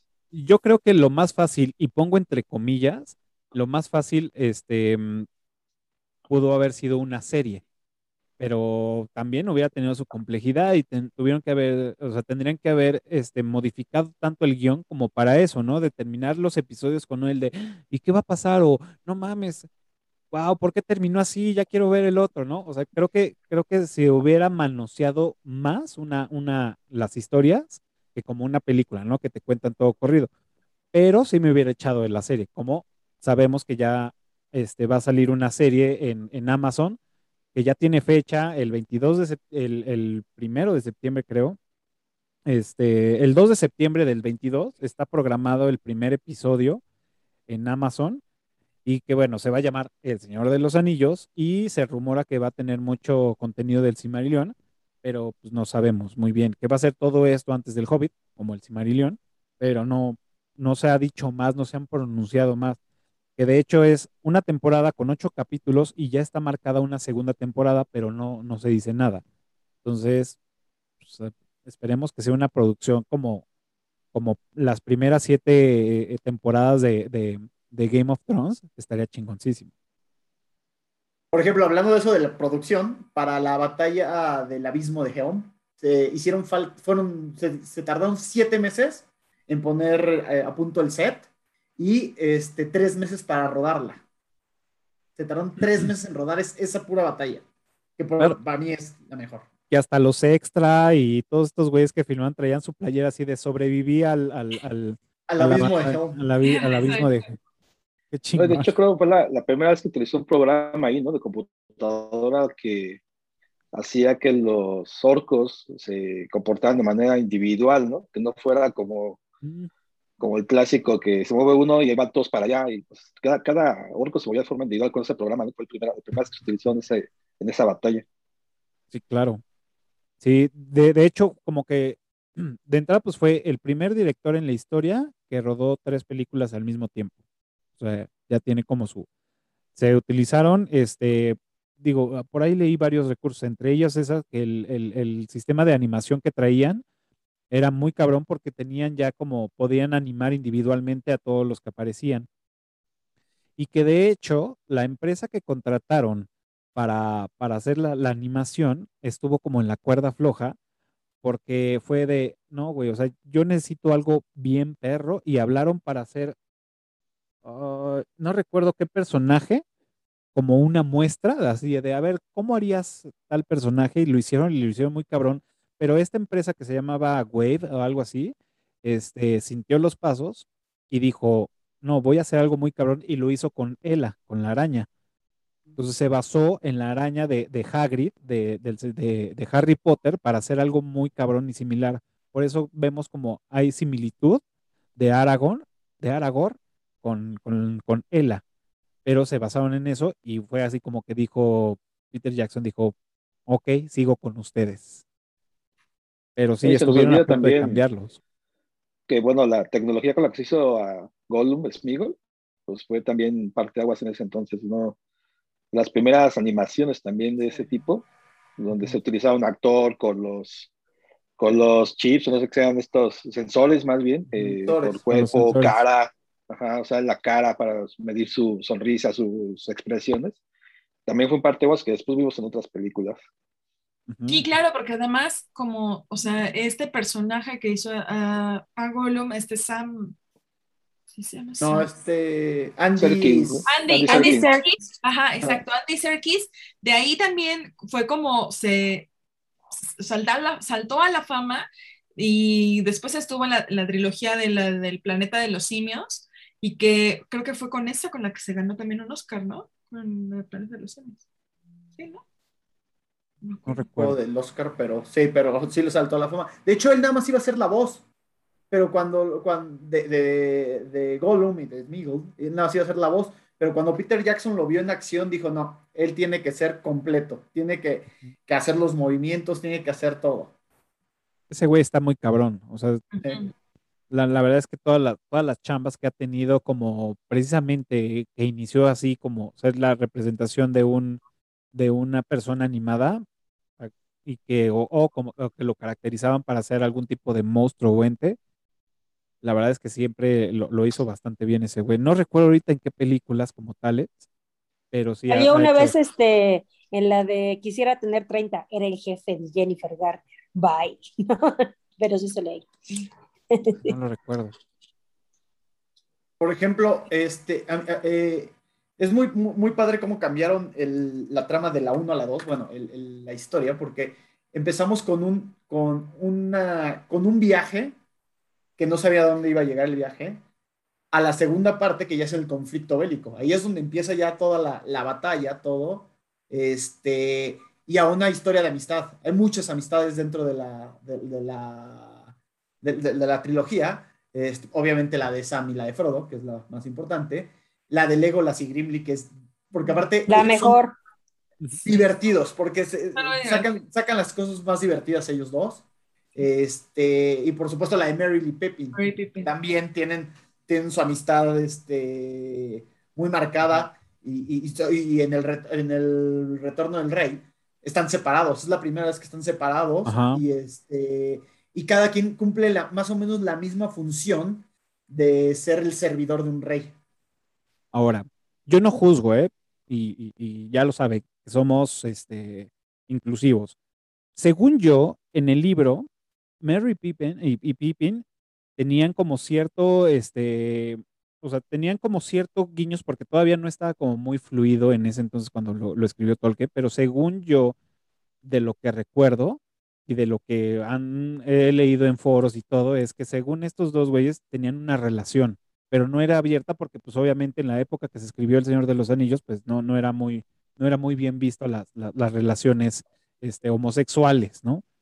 Entonces, según yo, no sé si ustedes también lo, lo, lo, lo percibieron a la hora de leer el- el- los libros o nada más es como una hermandad como es, como era muy característica en- entre los hobbits. Pues es que Tolkien era, pero así súper, súper católico. Entonces, por eso a mí se me, se me hace difícil que haya puesto una cuestión eh, pues, de amor eh, pues, homosexual. Si acaso, yo lo que, y es algo que se repite constantemente en los escritores de cepa eh, pues, católica, es constantemente hacen referencias al amor platónico. Entonces, justamente también que es el amor que se tienen entre, y, y creo que es aún más abierto entre Gandalf, este Gandalf, entre Sam y Frodo, pero siempre se habla como de ese amor platónico que pues entre, más que, ah, pues sí, entre hombres justamente, pero no al grado de pues una relación amorosa tal cual. Ya. Digo yo lo, lo sentí así, pero después decía, yo creo que es más bien como el afecto que los caracteriza como hobbits, ¿no?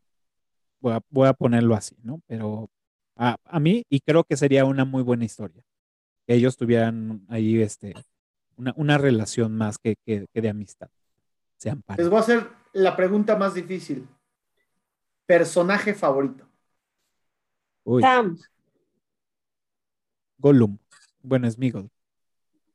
O sea, Aragorn. físicamente y como estéticamente, ya lo había dicho, que son los Nazgûl, pero mi personaje así de, de pies a cabeza y por historia es este Gollum. Luma. En mi caso, digo, sería igual, este, perdón, uno, número uno, Gandalf. Digo, para mí la escena que más me gustó de la trilogía es cuando regresa a la batalla, bueno, que llega a la batalla del Abismo de Helm con los jinetes eh, de Mm, Rohan. Los Rohirrim. Y exactamente, cuando llega el séptimo día al amanecer con la luz del sol. Y yo creo que en segundo lugar también sería Gollum, que es, pues bueno, al final, pues también él es, la trilogía todo, todo el tiempo está presente y pues termina destruyendo el anillo, ¿no? Aunque ahí no recuerdo, digo, ahí el tocayo que es el experto en los libros, ¿cambió algo en ese final? Porque yo recuerdo que hay algo diferente en el final de, del libro, bueno, cómo se destruye el anillo con- contra la película. Sí, porque se destruye Sí, y todavía ajá. tienes como 120 páginas restantes Sí. Ajá. es lo que pasa después de la, después de que eh, cuando coronan a Aragorn, porque todavía Aragorn, ajá. regresa, ajá, regresa eh, Frodo, llega, regresa Frodo y Sam a la comarca y la encuentran destruida porque Saruman está- los tiene capturados. Ajá, exacto. Entonces todavía ellos tienen que luchar contra, o sea, para liberar a la comarca, pues. Ajá. Pero, pero a lo- digo, no sé si a esto te referías, este, Mitch, que es la, la historia o, o la parte donde se destruye el anillo, según Exacto, yo es lo ajá. mismo. O sea, seguramente, o sea, según yo sí hay una batalla cuerpo a cuerpo y sí, Sí, le muerde Le el- muerde, el- le muerde el dedo. dedo, que incluso en el libro hay canciones de Frodo como el 19 y medio, voy a decir una pendejada, ¿no? Pero el, el sin dedo, algo así, le hacen una canción referente sí. a que le falta un dedo, por eso.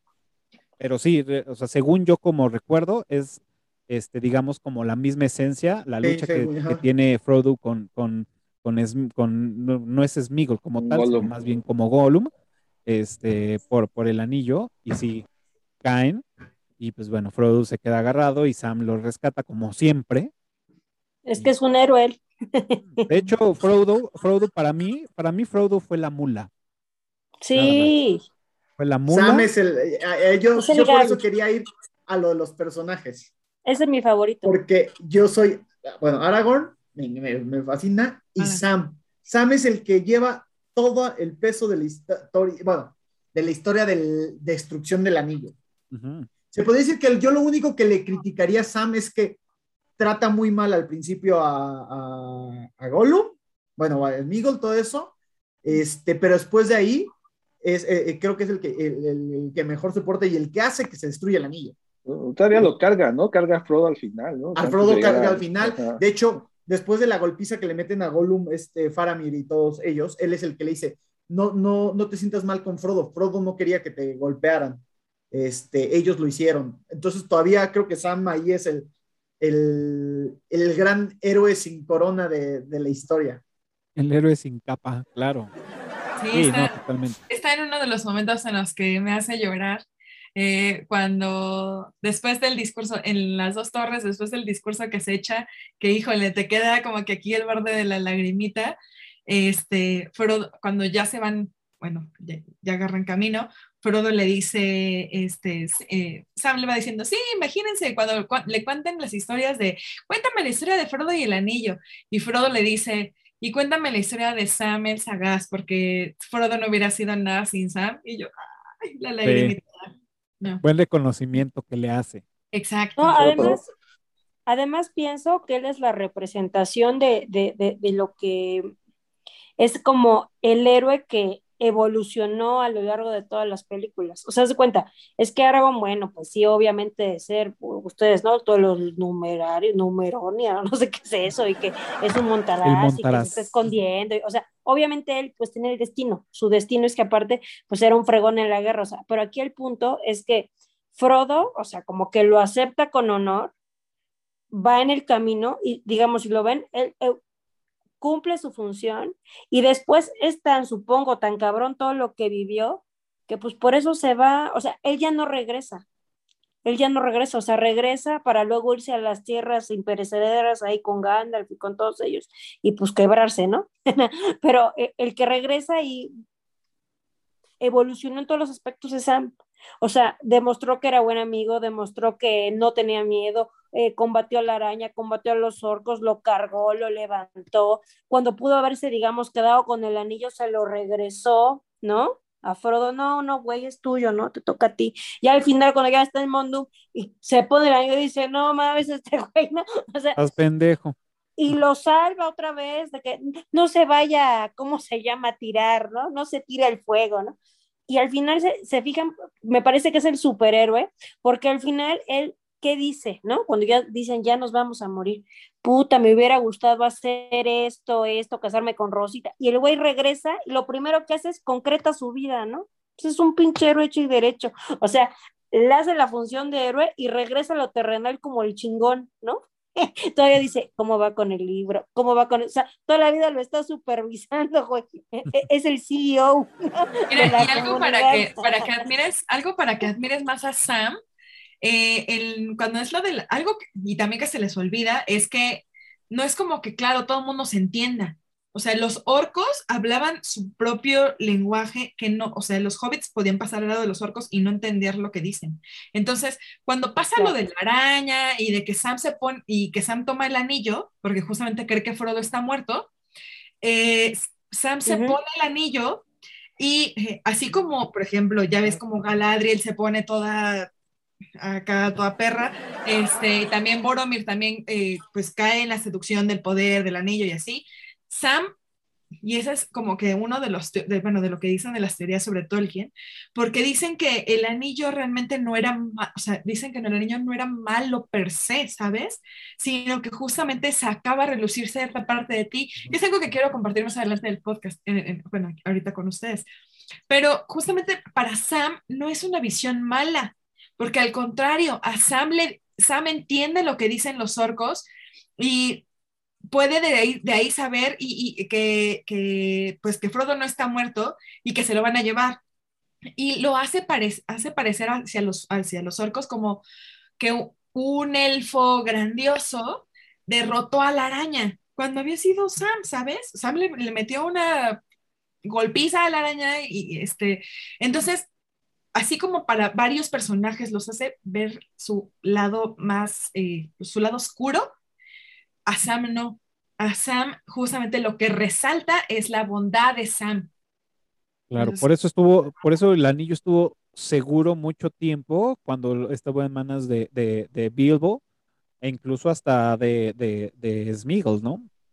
Que realmente, pues él, solamente él quería tener el anillo, quería contemplarlo, estar con él y ya, o sea, realmente no tenía una malicia más allá de tenerlo, ¿no? Y lo vemos durante todo el de todas las películas. Otra, otra escena que, algo que también me gustó mucho de la película, este, por eso les decía de mi personaje Sam, y ahora voy con, con algo de Aragorn. Aragorn siempre tiene esperanza, siempre tiene esperanza de que van a, a, ganar, que van a luchar, siempre es el que convence, vamos a luchar, vamos tal, a excepción de un momento, cuando va con, con el ejército de la muerte, de los muertos, este, en la escena extendida, cuando sale, que les echan los, los, este, los cráneos y que salen, es la primera vez, se hinca, ve los corsarios y es la primera vez que llora, como diciendo, no tenemos esperanza. Es la primera, hasta ahí es cuando la primera vez que ves derrotado a, a Aragorn ya, bueno, ya sale, sale el rey de los muertos y ya cambia toda la, perspectiva. Pero toda la película él siempre fue el que vamos a poder, vamos a poder, hay que seguir luchando, hay que todo. Claro, que de hecho en las versiones extendidas, no recuerdo bien, lo leí, por, digo, pero por, no lo recuerdo bien, pero en, las, en la versión extendida hay un momento donde se, se dice o se estima que Aragorn tiene 87 años. Ah, sí, eso es cuando está comiendo la sopa.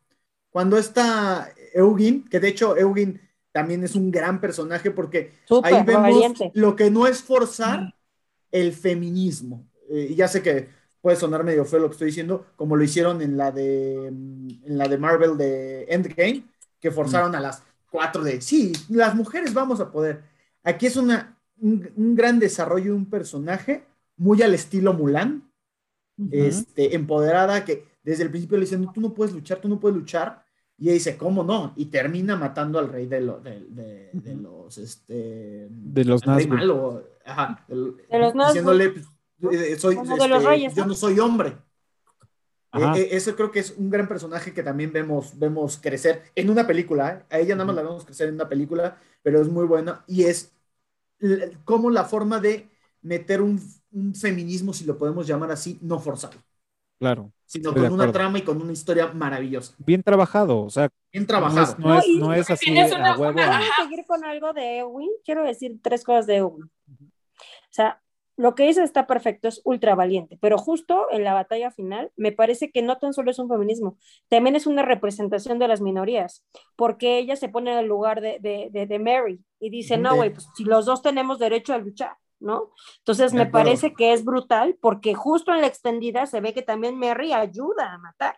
O sea, le da también por atrás, cuando la va a matar, le den la pierna y entonces ahí como que ponen, enaltecen las dos minorías, ¿no? Lo que como el enanito, bueno, el chiquito y la mujer va a pelear. La segunda, ya saben, esto del amor, se me hace, hijos de la mano, me encanta, me encanta que Owen está enamorada, como le dice Aragón, de Aragón, ¿estás enamorado de una idea?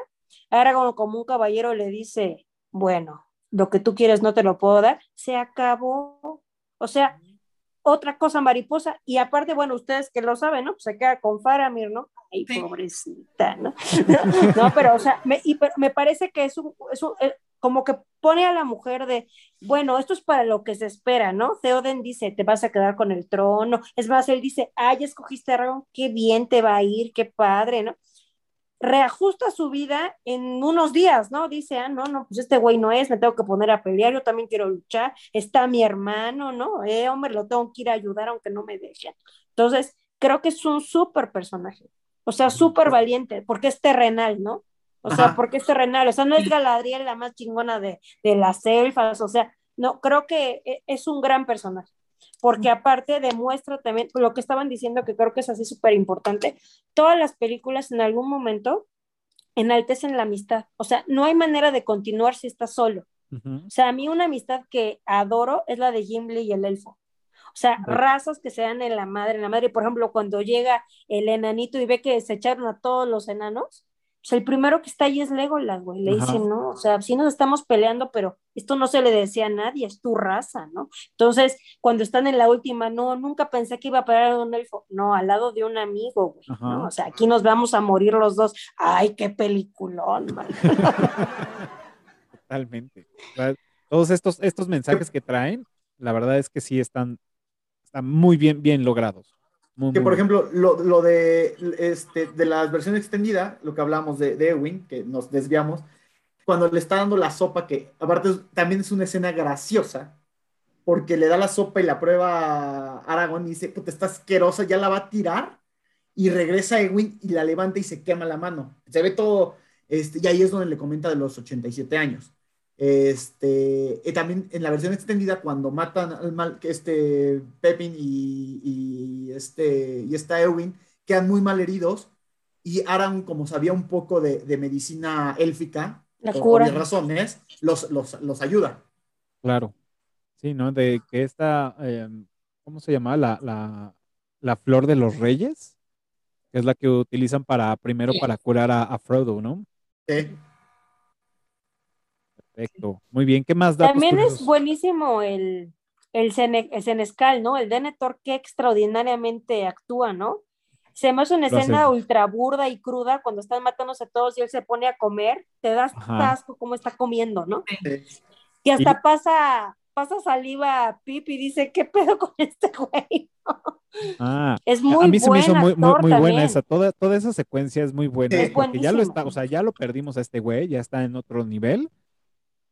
Sí, Y le ya. dice, güey, canta, ¿no? Sí, Y, y- entretenme, ¿no? ajá, cómo este güey empieza a cantar y empieza a comer así asquerosamente de, Sí. güey, ya estoy perdido en mi pedo. Y empieza en, en, en, en, en voz en off cómo es- está cantando este güey y las escenas de los caballos. Muriéndose todos afuera. cabrón. Muy bueno, me encanta mucho esa, esa, esa, esa secuencia.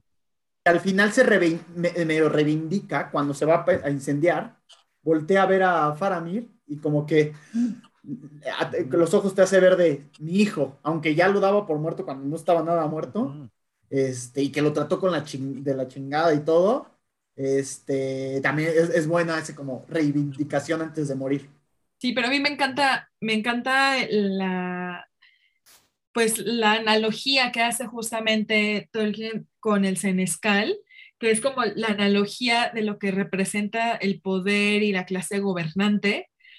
Y al final también la catarsis que uno hace como gobernado al momento en el donde Denethor pues sale eh, quemándose y se avienta desde el balcón, pues qué, pues qué catarsis tan, o sea, tan chida para uno que va como espectador al cine como gobernador y dice, sí, claro, pues a este fulano pues tuvo el final perfecto. Y sí, realmente sí. Muy bien, ¿qué más datos curiosos tenemos del retorno del rey? Bueno, la versión final de la película, este, solo se, la terminaron de editar cinco días antes de su estreno mundial en Wellington. Este, Peter Jackson la vio hasta el cine.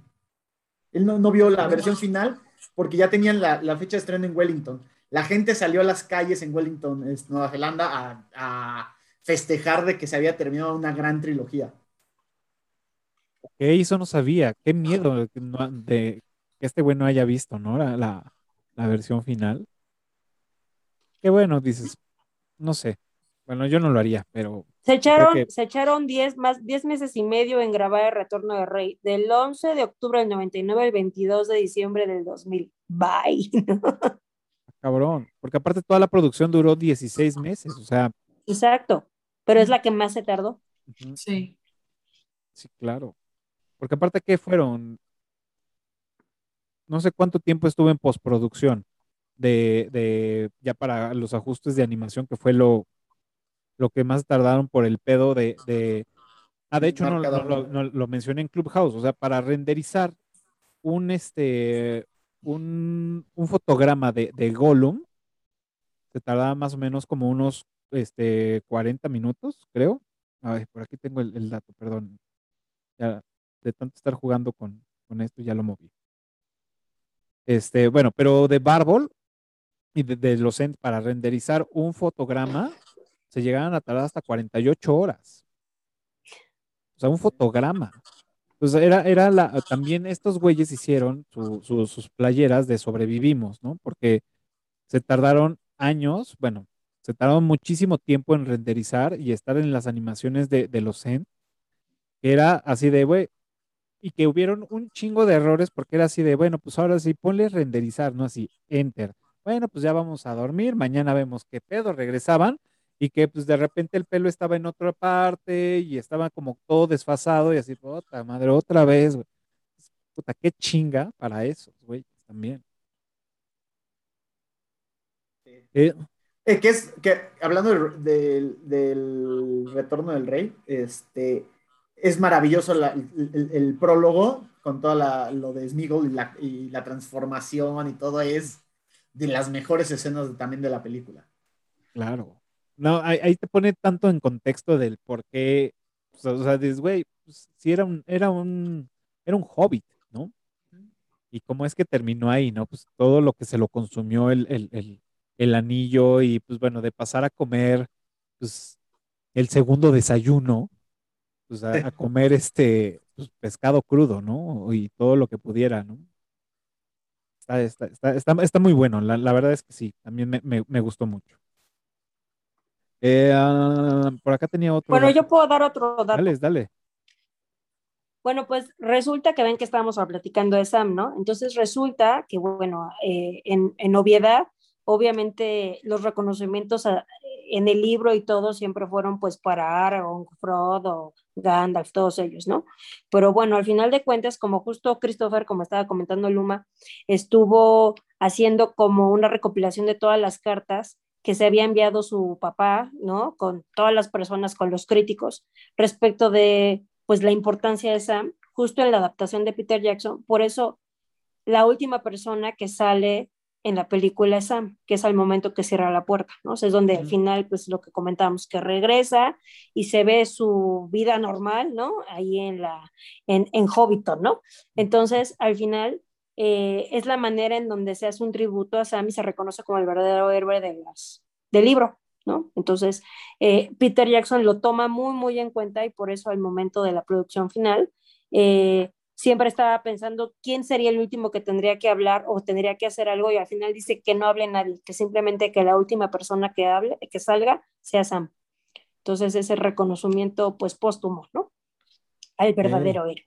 Y también sabes, y también sabes, es un final que viene como sincronizado con lo que le está diciendo Frodo en la carta que le deja, porque le dice, este, querido Sam, eh, te tienes que sentir bien ya en casa, tienes que, tú tienes que regresar. Eh, Bilbo una vez me dijo que todos teníamos, todos teníamos eh, nuestro, nuestro lugar en, en la historia y que íbamos a entrar y salir de ella. Entonces, estas últimas páginas son para ti, para que tú las escribas y así, bla, bla, bla, bla. Pero también como delegando esta cuestión de que, bueno, pues yo ya me voy.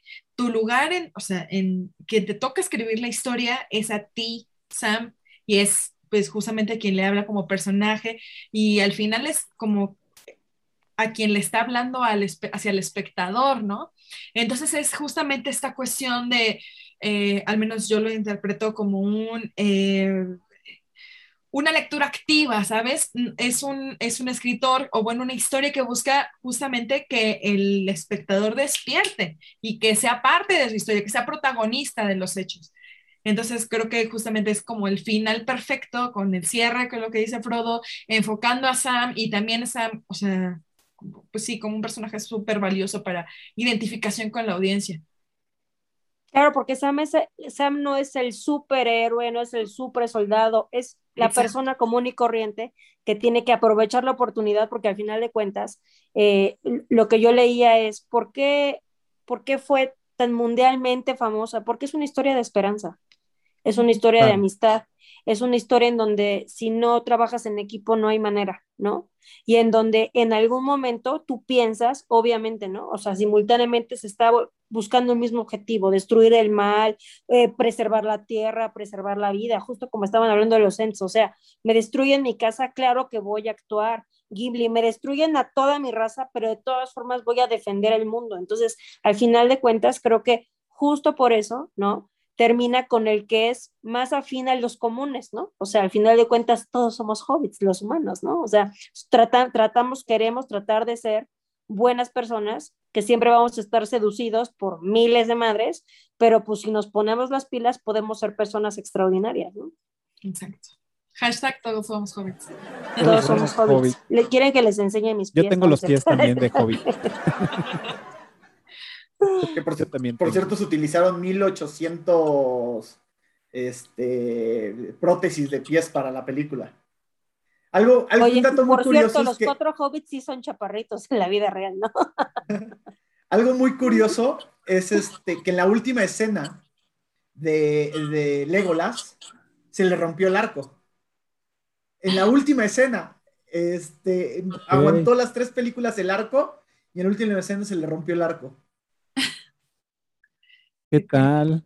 Así como Yo un- una señal del universo diciendo, ya, es momento de.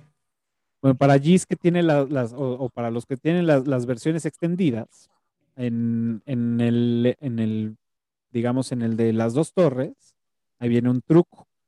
Es, para la versión, en el, ustedes se van a la sección de los capítulos, ves que puedes seleccionar qué capítulo quieres en- entrar, te vas al, al que dice 2930 y seleccionas hacia abajo con tu control en el capítulo 30 y te va a aparecer un anillo de oro. Y ese anillo de oro te va a dar un extra cuando es- entregan los premios de, de MTV. Ah, ¿verdad? No, lo voy a ir a buscar. Eso yo no Yo lo sabía. Sí, eso es lo que dicen. Por ejemplo, también se subastaron, después de, ya cuando acabó la película, se subastaron 280 caballos que se habían utilizado para el rodaje. Este, Viggo Mortensen eh, eh, este, es un, un actor tan, tan profesional que hasta se quedó a dormir en, en- en las caballerizas con su caballo, con el caballo que iba a utilizar en, en este Brego. Este, entonces se quedó a dormir. De hecho, la escena cuando se cae al acantinado después de, de- de la pelea en, Two Towers, eh, el caballo que lo rescata es Brego y le da un beso y ese beso no estaba planeado. O sea, el caballo salió natural de ya la, la conexión que habían hecho tanto Viggo Mortensen con el caballo. Y bueno, cuando se subastaron los caballos, eh, Viggo Mortensen se quedó con ese caballo, obviamente. Claro. Sí. Es que, es que aparte, pues, estás chambeando con, digo, en este caso con los caballos, pues sí, sí generas un vínculo, ¿no? La neta. Que Por por, ejemplo, cierto, Viggo otro- Mortensen habla un español perfecto.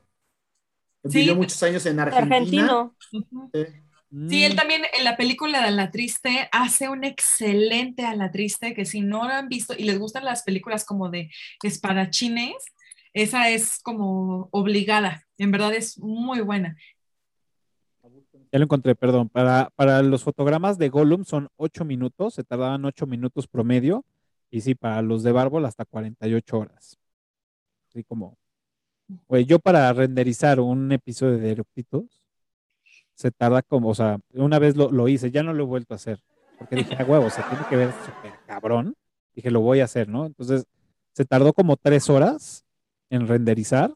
Y aparte, se acabó toda la memoria de mi computadora. eh. Y dije, y aparte todavía faltaba porque decía disco lleno, disco lleno, disco lleno, y ya llevaba tres horas y yo así de, no, pues creo que no lo voy a hacer.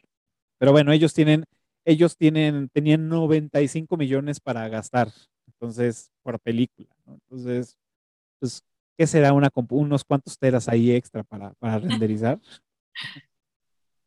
Y saben que Peter Jackson regaló dos anillos al final de la producción, eh, al final de, de- de la producción, sí.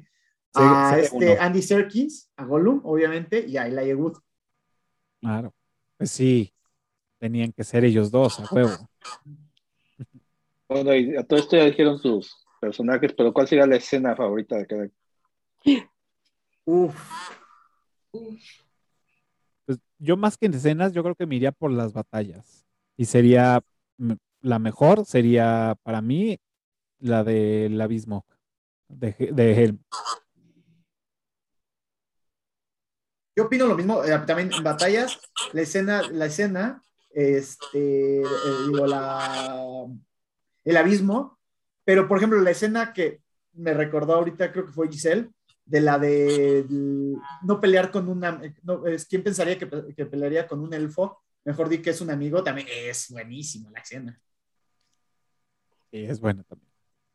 Yo me quedo con el discurso, o sea, ahorita ya no, ya como que perdí mucho, como que ya no me encantó saber el contexto de por qué sucede este discurso, pero yo me quedo con el discurso de Sam eh, afuera de Osgiliath, este, sobre cuáles son las mejores historias, ¿no? De, son historias, historias que tienen, este, tienen, eh, no sabemos que, por qué nuestros personajes están ahí, pero pues este, siempre creen en que puede, se puede salir adelante, no sé qué. Es un discurso muy esperanzador. Ahora, no creo que haya, ese discurso no haya sido elaborado con referencia a, yo creo que fue como de, mira, tenemos este discurso y aprovechemos con Ah, la ocasión. O sea, yo siento, porque no creo que haya sido, este, o bueno, quién sabe, ¿no? Pero yo voy a, yo voy a pensar y voy a creer que se aprovecharon de ese discurso, decir, oye, en buena viena esto para que no nos cambien el nombre. Va, yo también. Prefiero creer eso. Claro. Perfecto. Bueno, pues pasemos a los últimos datos curiosos ya para este, entrar a la trivia. ¿Qué tienen por ahí?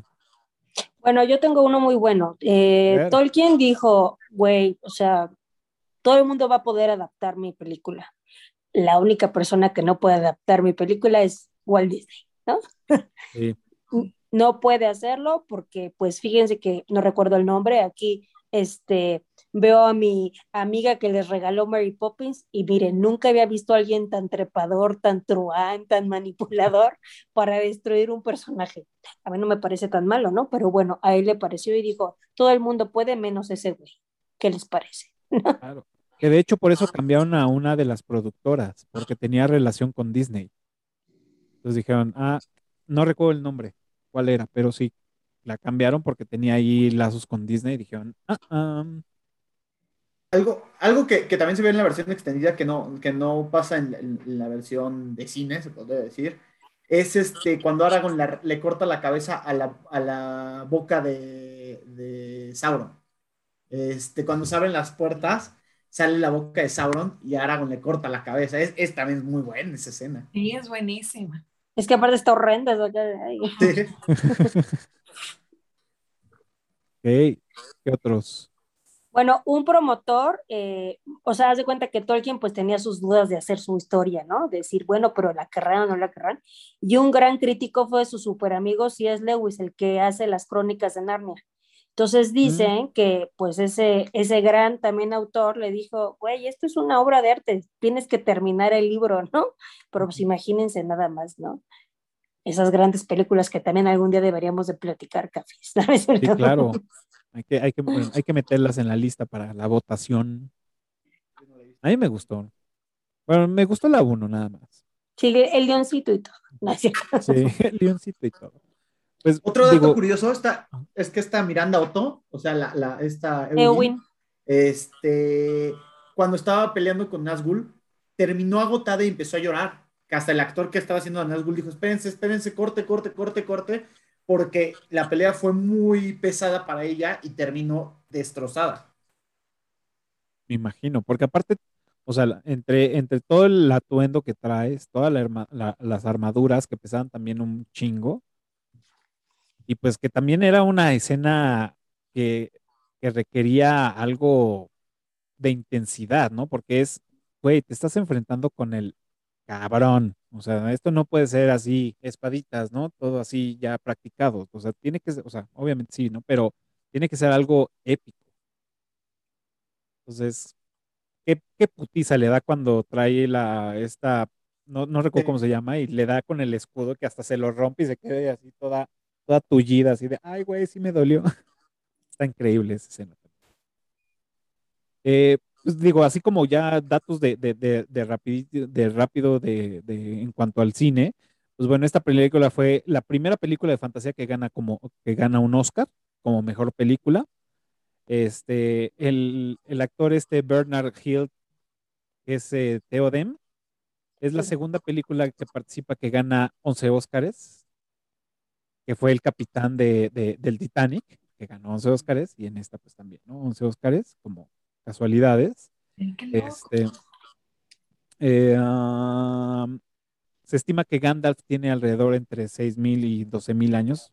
Es un- que de hecho supuestamente es, es inmortal, los magos. Entonces, pues, bueno, vamos a creerles. Y pues es, el- es, es la película con el hombre más largo. El Señor de los Anillos, El Retorno del Rey. Hasta la fecha sigue siendo la película con el nombre más largo.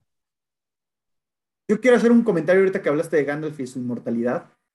Me encanta, algo que, que tiene esta película es que, aunque es muy larga y tienen que explicar muchas cosas, se dan el permiso de tener esas pausas de luto. Cuando se Mm. pierde un personaje, cuando cae Gandalf, están tirados llorando. Es una escena muy buena porque están llorando, están, y es cuando Aragorn le dicen, tenemos que seguir, pero se dan el, el tiempo para el luto.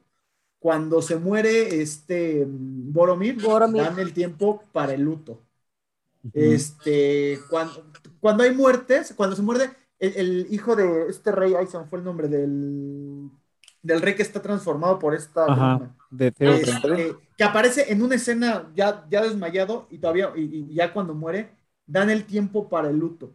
Es muy importante cómo están, están, aunque aunque tienen que pasar muchas cosas en la película, estos pequeños tiempos, pausas, te dan a entender el desarrollo de los personajes, la importancia de la unión, la importancia de ser la comunidad este, para poder vencer a, un, a, a, a Saruman. Claro. Bueno, No, no lo había notado, pero sí, tienes razón. En, en estas muertes importantes siempre hay como ese, ese tiempo de luto. Y sí, Ujú. muy, qué buen, qué, qué buen, qué buen, este, pues sí, qué buen acercamiento a la, a la parte de la naturaleza, pero sin hacerlo de hueva, ¿no? Así de, pues está sucediendo esto, tristes todos ahora, y ahora sí, sigamos otro. Y en la, en la escena de las minas, en, en- en- en Fellowship of the Ring, que es como la, la escena, la batalla de esa película, ¿se dan cuenta que no hay música? Son puros espadas, gritos, todo. Ahí es la única batalla que no tiene ni tantita música. ¿Ah, en Minas Tirith? ¿Eh? No, ¿Minas Tirith? No, en, Sí. en, en- en Minas Tirith. Sí. Órale. Sí, es cierto. Todas las demás batallas tienen sonido, tienen música ba- baja, eh, emotiva, de orquesta, todo eso. En esta pelea no, no lo noté, fíjate. Voy a poner atención ahora que las vuelvo a leer. A ver. Perfecto. Muy bien, pues si no tienen otro, pues pasemos rápido a los datos curiosos. Eh, Las trivias. bueno, digo, a las trivias, perdón. Eh, más bien es que estaba leyendo un dato curioso, pero no quisiera arruinarles trivia. ¿Alguien me va a mencionar en trivia de muertos? ¿No? Bueno, ¿De qué, perdón? ¿de muertos? ¿Cuántos muertos hubo, no? Ajá. Bueno, yo se los, se los voy a dar como, como, como, este, mm, como dato curioso rápido. En la primera película, que es este, mm, La Comunidad del Anillo, hubieron 118 muertes. Obviamente, pues, digitales, la mayoría son digitales. Este, mm, para las dos torres hubieron, hubieron 468 muertos. Y para el retorno del rey fueron 836 muertos. O sea, un total de 1422 muertes en, en toda esta saga. Está cabrón, ¿no? Sí, Qué chido. Sí, Perfecto, pues bueno. Ahora sí, si no tienen algún otro dato curioso, vamos a pasar a la trivia. Y recuerden, los primeros cinco que contesten correctamente en la caja de comentarios de este video, pues bueno, se van a llevar el respeto y admiración de todos nosotros. Y los vamos a mencionar con bombo platillo en los siguientes episodios. También tenemos ya este, el patrocinador de eh, el director de una de las, bueno, de dos obras de teatro para la Ciudad de México en el Teatro Xola, que se llama 12 Princesas en Pugna, y eh, Niño Perdido, que está en, en el Teatro Xola. Y pues bueno, tenemos ahí unos descuentos que les podemos hacer llegar. Y pues bueno, si se van sumando más patrocinadores, pues les vamos armando todo el kit. Pues ahora sí, ¿quién empieza con su trivia? Yo. Venga, Gis. En el retorno de Rey, la armadura que le prestan a Merry, ¿a quién pertenecía? ¡Ey! Buena. No me la sé esa, fíjate. Tampoco. Rudeza innecesaria. Ah, hay que investigar. Perfecto. ¿Qué más? Voy, con mi trivia. En, bueno, a ver, para que no sea tan, tan complicada como la anterior, pero a ver, eso sí es para los fans. En la comunidad del anillo, ¿quién es el personaje que realmente eh, salva a los, eh, pues a, los hobbits y a Aragorn eh, antes de llegar a Rivendell? En la película vemos a Arwen, pero ¿quién es el personaje que en realidad en el libro no es Arwen? ¿Quién es? Ok. Muy bien. También rudeza innecesaria. No recuerdo. Bueno, a ver, la mía va. Está un poco más sencilla, yo creo que todos la van a saber, pero de los Nazgûl, esos personajes que, que hemos estado hablando mucho, ¿cuántos Nazgûl eran? ¿Cuántos había? ¿Cuántos eran en Bien, bien, bien. Yo voy a poner una muy sencilla, Ok. que, pero creo que mucha gente no sabe exactamente cuál es. ¿Cuáles son los Two Towers? ¿Cuáles son el nombre de las dos torres? Muy bueno. Esa sí me la sé. Bien, esa es buena, esa es buena. Eh, y yo, en la de las dos torres, ¿cómo se queda la cuenta de muertes entre Gimli y Legolas? Ah, Ah, sí, sí. ¿verdad? Uy, esa está buena. Esa, esa va con jiribilla. Pues ahí están las trivias de este episodio y ya recuerden los primeros cinco que contesten correctamente, pues serán reconocidos con bombo y platillo en los siguientes episodios. Y pues, bueno, les haremos llegar sus descuentos para que vayan al, al teatro. Pues ahora sí, ya estamos por terminar y pues bueno, viene la parte difícil y es pues rankear estas películas y como saben, pues las ranqueo en mis redes sociales por, por medio de IMBD. Así que pues les toca ahora El Señor de los Anillos. Se me haría muy injusto hacerlo en general como saga, porque pues cada una tiene su, su particularidad. Entonces, pues del 1 al 10, ¿cuánto le ponen a cada una? A ver, es que yo creo que eh, es difícil porque cada una constituye, construye, eh, las tres construyen una y no, yo creo que no se pueden separar. Este, pero de todos modos, aunque las quisiera separar 10 a las tres. O sea, pero una, como lo, lo había dicho en un principio, una es el viaje, la otra es el, el bélico y la construcción del rey de Aragón, la otra es la finalización y ver la, este, la fuerza de unión. Entonces, es difícil, pero por efectos especiales, por, este, por las batallas, por las actuaciones, por los efectos especiales, ya lo he dicho, por la producción, por la música, 10 a las 3. 10 a las 3. Ok, vamos a hacerlo así, vamos a ponerla individual y como saga completa. Entonces, pues obviamente le pones 10 a todo. Venga. Yo le pongo eh, 10 a la Comunidad del Anillo, 9 a las dos torres. Me gusta mucho, pero sí creo que, eh, y 10 a- al Retorno del Rey.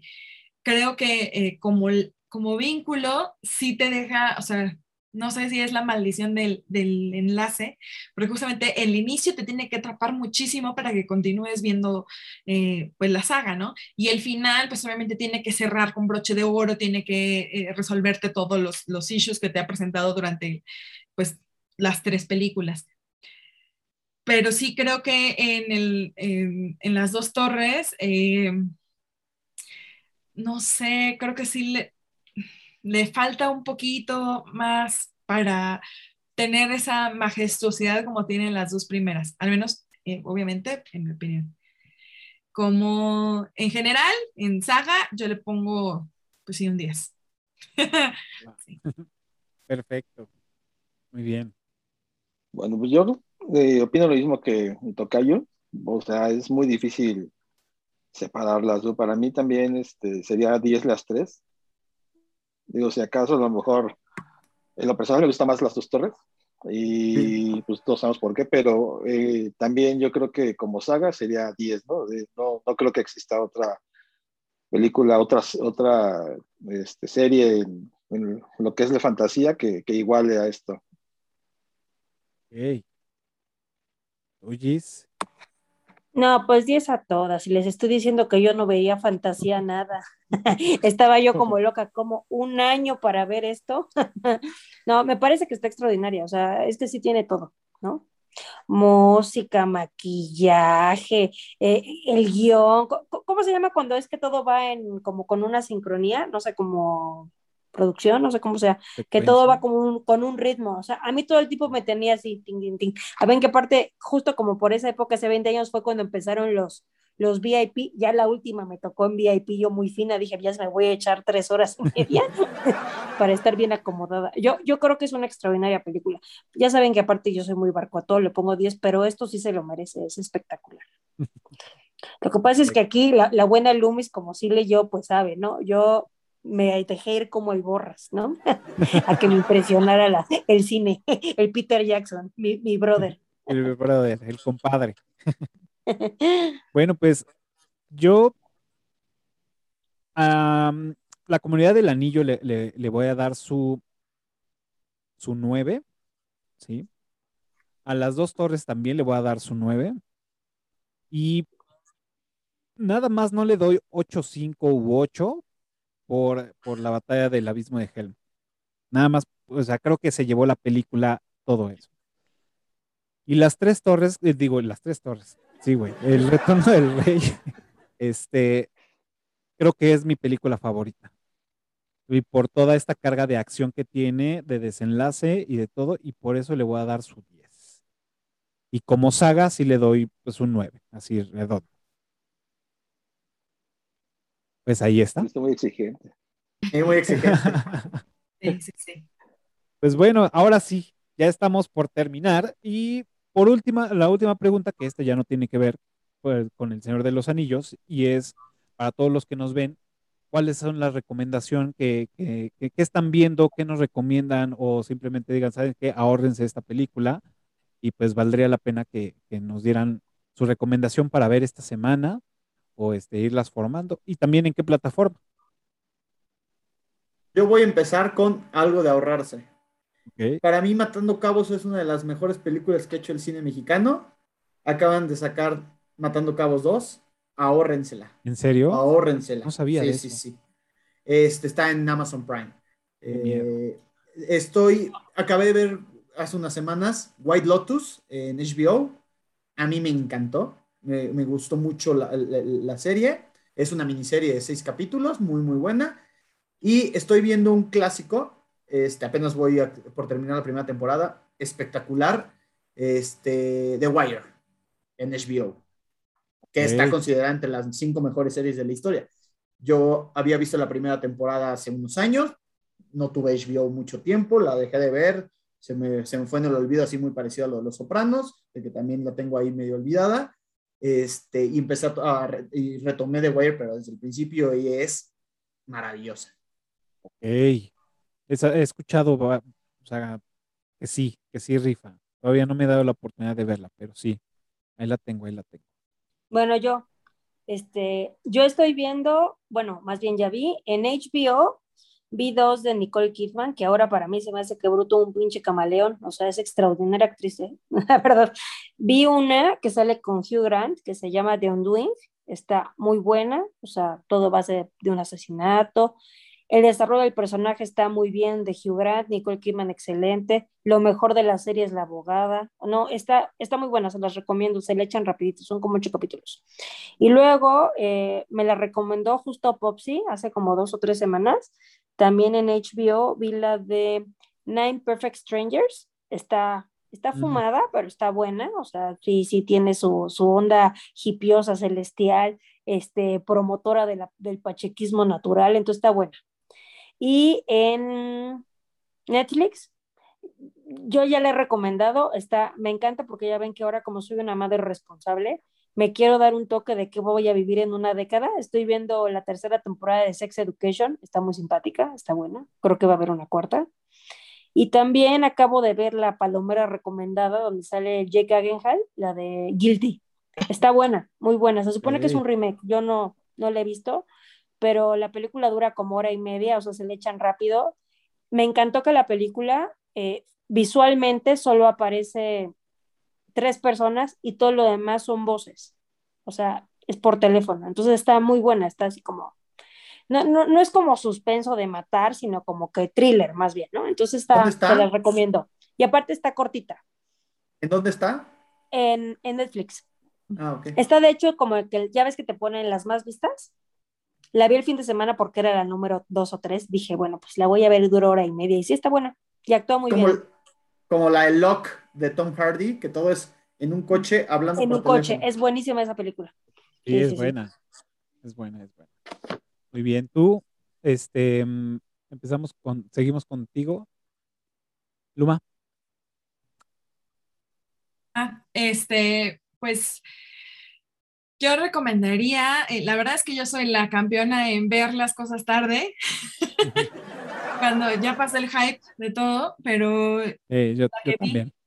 La que vi hace poco fue la de Mi amigo el pulpo, está en Netflix. Es un documental sobre, eh, pues, pero es un documental, pero en realidad, o sea, tiene todo un arco narrativo en donde, pues, la verdad es que yo terminé llorando con el pulpo.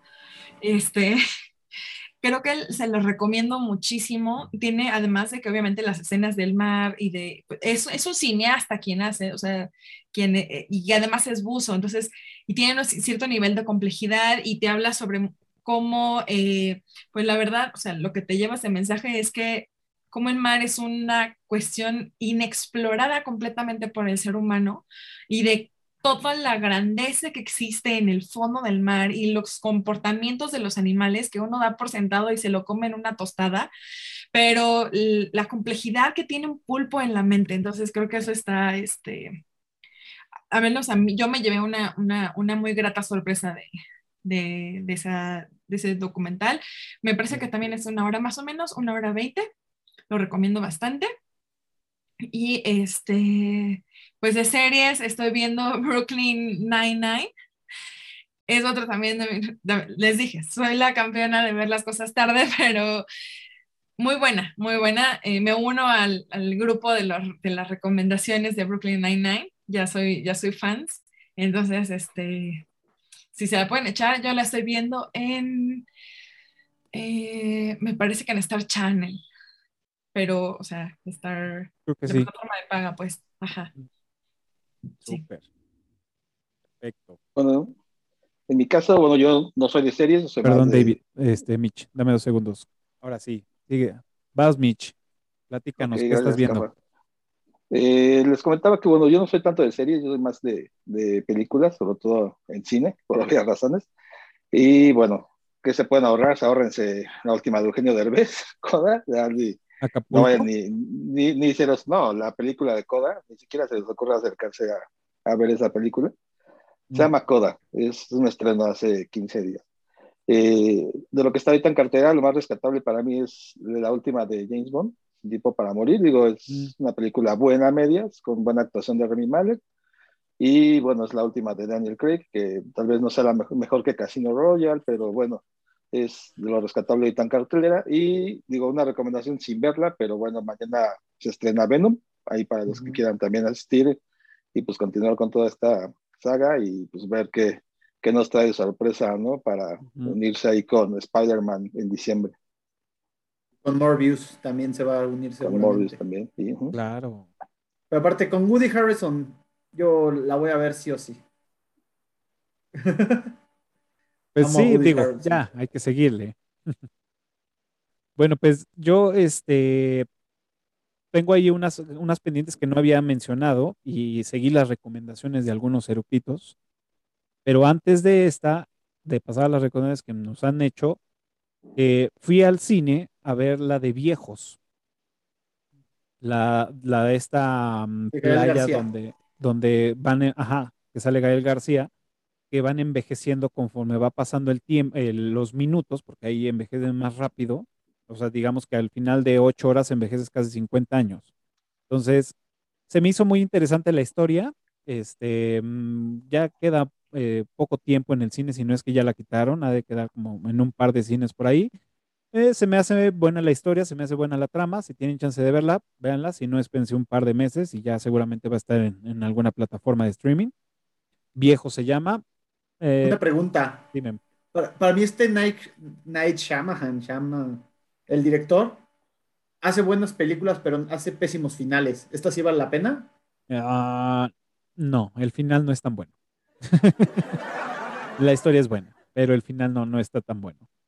Eh, luego, eh, en, un, en un episodio nos recomendaron Bloodfest y completamente recomendable. Y es básicamente Bloodfest.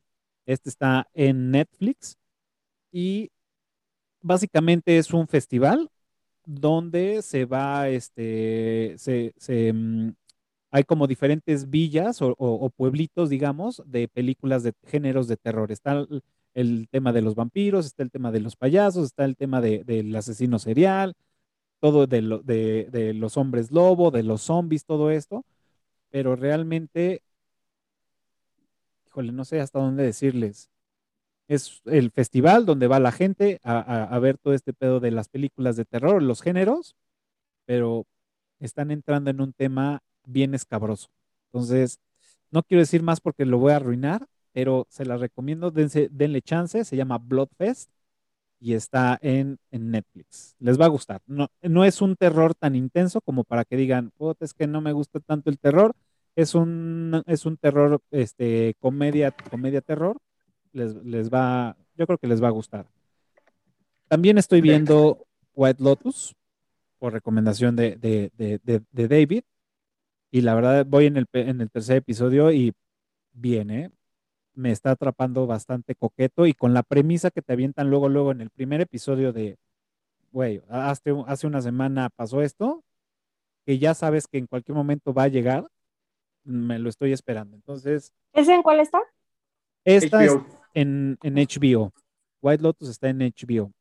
Y obviamente, pues también yo también soy de las personas que llega tarde a la fiesta y pues bueno, acabo de ver Loki y acabo de ver este Falcon y el, y el Soldado del Invierno. ¿no? Pues bueno, por cumplir solamente. Cumplen, cumplen. A mí, a mí yo creo que Loki eh, está de entretenida y todo eso, pero Win- eh, creo que la de Falcon de Winter Soldier se me hizo muy buena. La verdad, voy- y, y lo comenté en el episodio anterior, yo no soy fan del Capitán América y todo lo que está alrededor del Capitán América. Me da como cierta hueva. Sí tiene muy buena acción, eso sí, eso lo he de reconocer, que sí, Falcon lo hace muy bien, el personaje Falcon me gusta mucho, tiene muy buena acción, pero sí, todo lo demás como que me da cierta hueva. Pero ese soy yo. Se me hace demasiado purista el, el Capitán América. Pero bueno, pues ahí están las recomendaciones, hay mucho que ver. Y pues bueno, ahora sí, hemos llegado al final de nuestro episodio. Ha sido este, una versión extendida de, de Eructitos del Cine. Eh, casi, casi cumplimos el, el episodio más largo. Nos faltó un poquito, pero casi, casi. Y pues bueno, no tengo más que agradecerles y pues bueno, más bien ustedes despídanse. Si quieren mencionar redes sociales, también se vale si no, son de desahogo personal y quieren mantenerse en el anonimato, también se vale. Si tienen algún proyecto que quieran compartir, pues es el momento de hacer el comercial. Pues eh, muchas gracias por esta, mi primera experiencia con, eh, con ustedes aquí en Eructitos. Ojalá que no sea la última.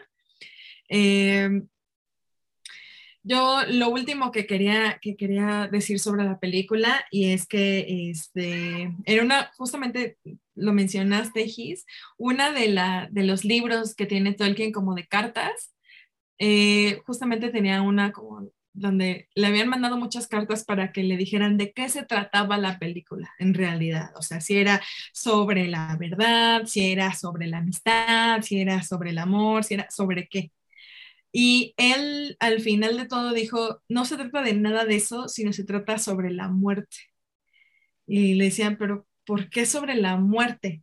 Dice, porque al final el anillo realmente no es como, no, no es una maldad, sino es, eh, es cómo reaccionan las personas humanas, o sea, cómo reaccionan las personas con esta necesidad de, de, de continuar con la vida, ¿no?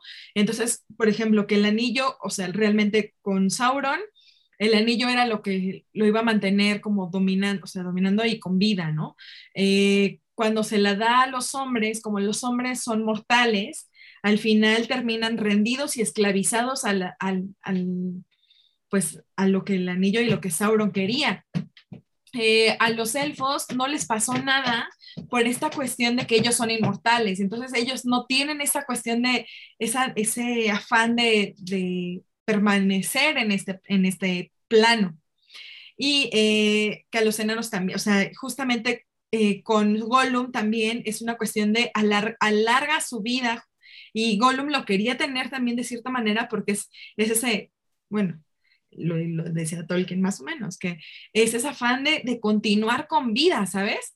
Este, y que, que, esto permanece a, a lo largo de los personajes y que justamente personajes como por ejemplo Aragorn no se seducen hacia no se seducen al anillo porque son, person, o sea, son personas que están convencidos de que pues sí, ese es un plano y van al siguiente plano y abrazan la aventura y abrazan lo que significa, lo que, el siguiente paso, ¿no?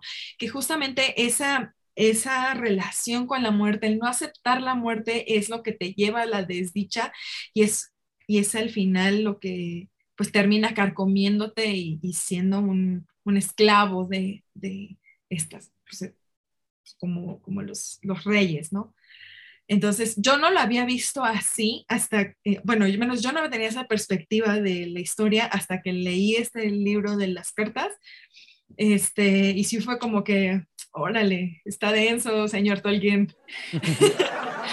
pero no lo sabía tampoco. Mm, yo tampoco. Pero pues sí, tiene, tiene, pues digo, pues tiene razón porque él escribió, ¿no? Eh, y pues muchas gracias por, por haberme aceptado. Me encuentran en Twitter como Lumacero. Este, y tengo un proyecto de ilustración también de gatos. Me encuentran como Bacon Cats. Este, pues ahí, ahí nos vemos en las redes. ¿También en, en, en, Twitter o en Instagram o en dónde? Perdón. Sí, en Twitter, Instagram, Facebook, así. Okay. Así me encuentran. Uh -huh. ah, perfecto. Muchas gracias por venir. No, al contrario, gracias por la invitación. Gracias, Cafi. Ahora yo me despido. Gracias por invitarme a, a esta super película. Y quiero decir una cosa ahorita de lo que dijo Luma. Este, ahorita que estabas hablando de la parte de la muerte, hace ratito yo no dije alguna escena que me gustara más. Y una escena que me gusta mucho es cuando está aterrado Pip y que dice, güey, pues ya están tirando la puerta, pues ya valimos gorro, ¿no? Ya nos vamos a morir. Dice, no, pues sí. ¿Y no estás espantado? No, pues porque la muerte, no, o sea, es un paso más que todos tenemos que dar. O sea, lo reconforta de una manera en que dice, güey, soy un super mago, que es el más cabrón del mundo, no tiene miedo, o sea, lo, no voy a tener miedo. ¿Y qué hay? Unas playas hermosas, la tranquilidad, las playas que son forever, ¿no? Entonces, siento, o sea, creo que a mí lo que me queda de maravilla de esta experiencia de comentar es que aparte de que las volví a ver, porque me dijo Cafa, express velas y las vi todas extendidas, o sea, sí se puede, chicos, ¿no? Ah, no, tú también, ¿no, Dave? ¿No? Entonces, eh, la realidad es que ahora lo veo diferente, ahora un poco más ruca después de haber vivido este, cosas buenas, tristes, muertes, todo este año de locura con la pandemia, todo. O sea, en realidad es, eh, es extraordinario pensar que las películas te pueden dar esperanza a partir de muchas cosas. Ahora, se los prometo, muchachos, los voy, los voy a leer ahora, ¿no? Pero, pero sí siento que, que es increíble que podamos seguir teniendo esas experiencias a partir de, de, de, un gran cine, ¿no? O sea, un buen cine puede cambiar pues nuestra, nuestra concepción de la vida, ¿no? En un plano del 2021.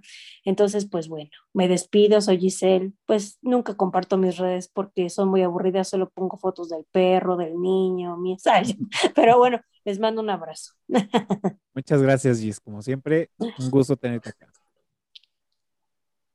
Bueno, pues yo te agradezco, Cafa, la invitación. Digo, la segun, el segundo episodio que me toca estar aquí contigo y me pasé de maravilla. La verdad es que los tres invitados que tenemos aquí, expertazo, digo, no, o sea, no tengo palabras para decir lo, lo, bien que me la pasé hoy. Y pues espero me invites de nuevo a, este, a otro capítulo, por ahí vemos a ver qué, qué títulos tienes.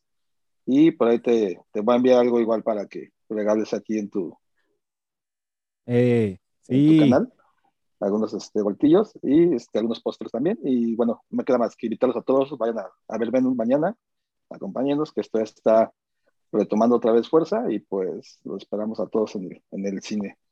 Muchas gracias. Perfecto. Muchas gracias a ti, David.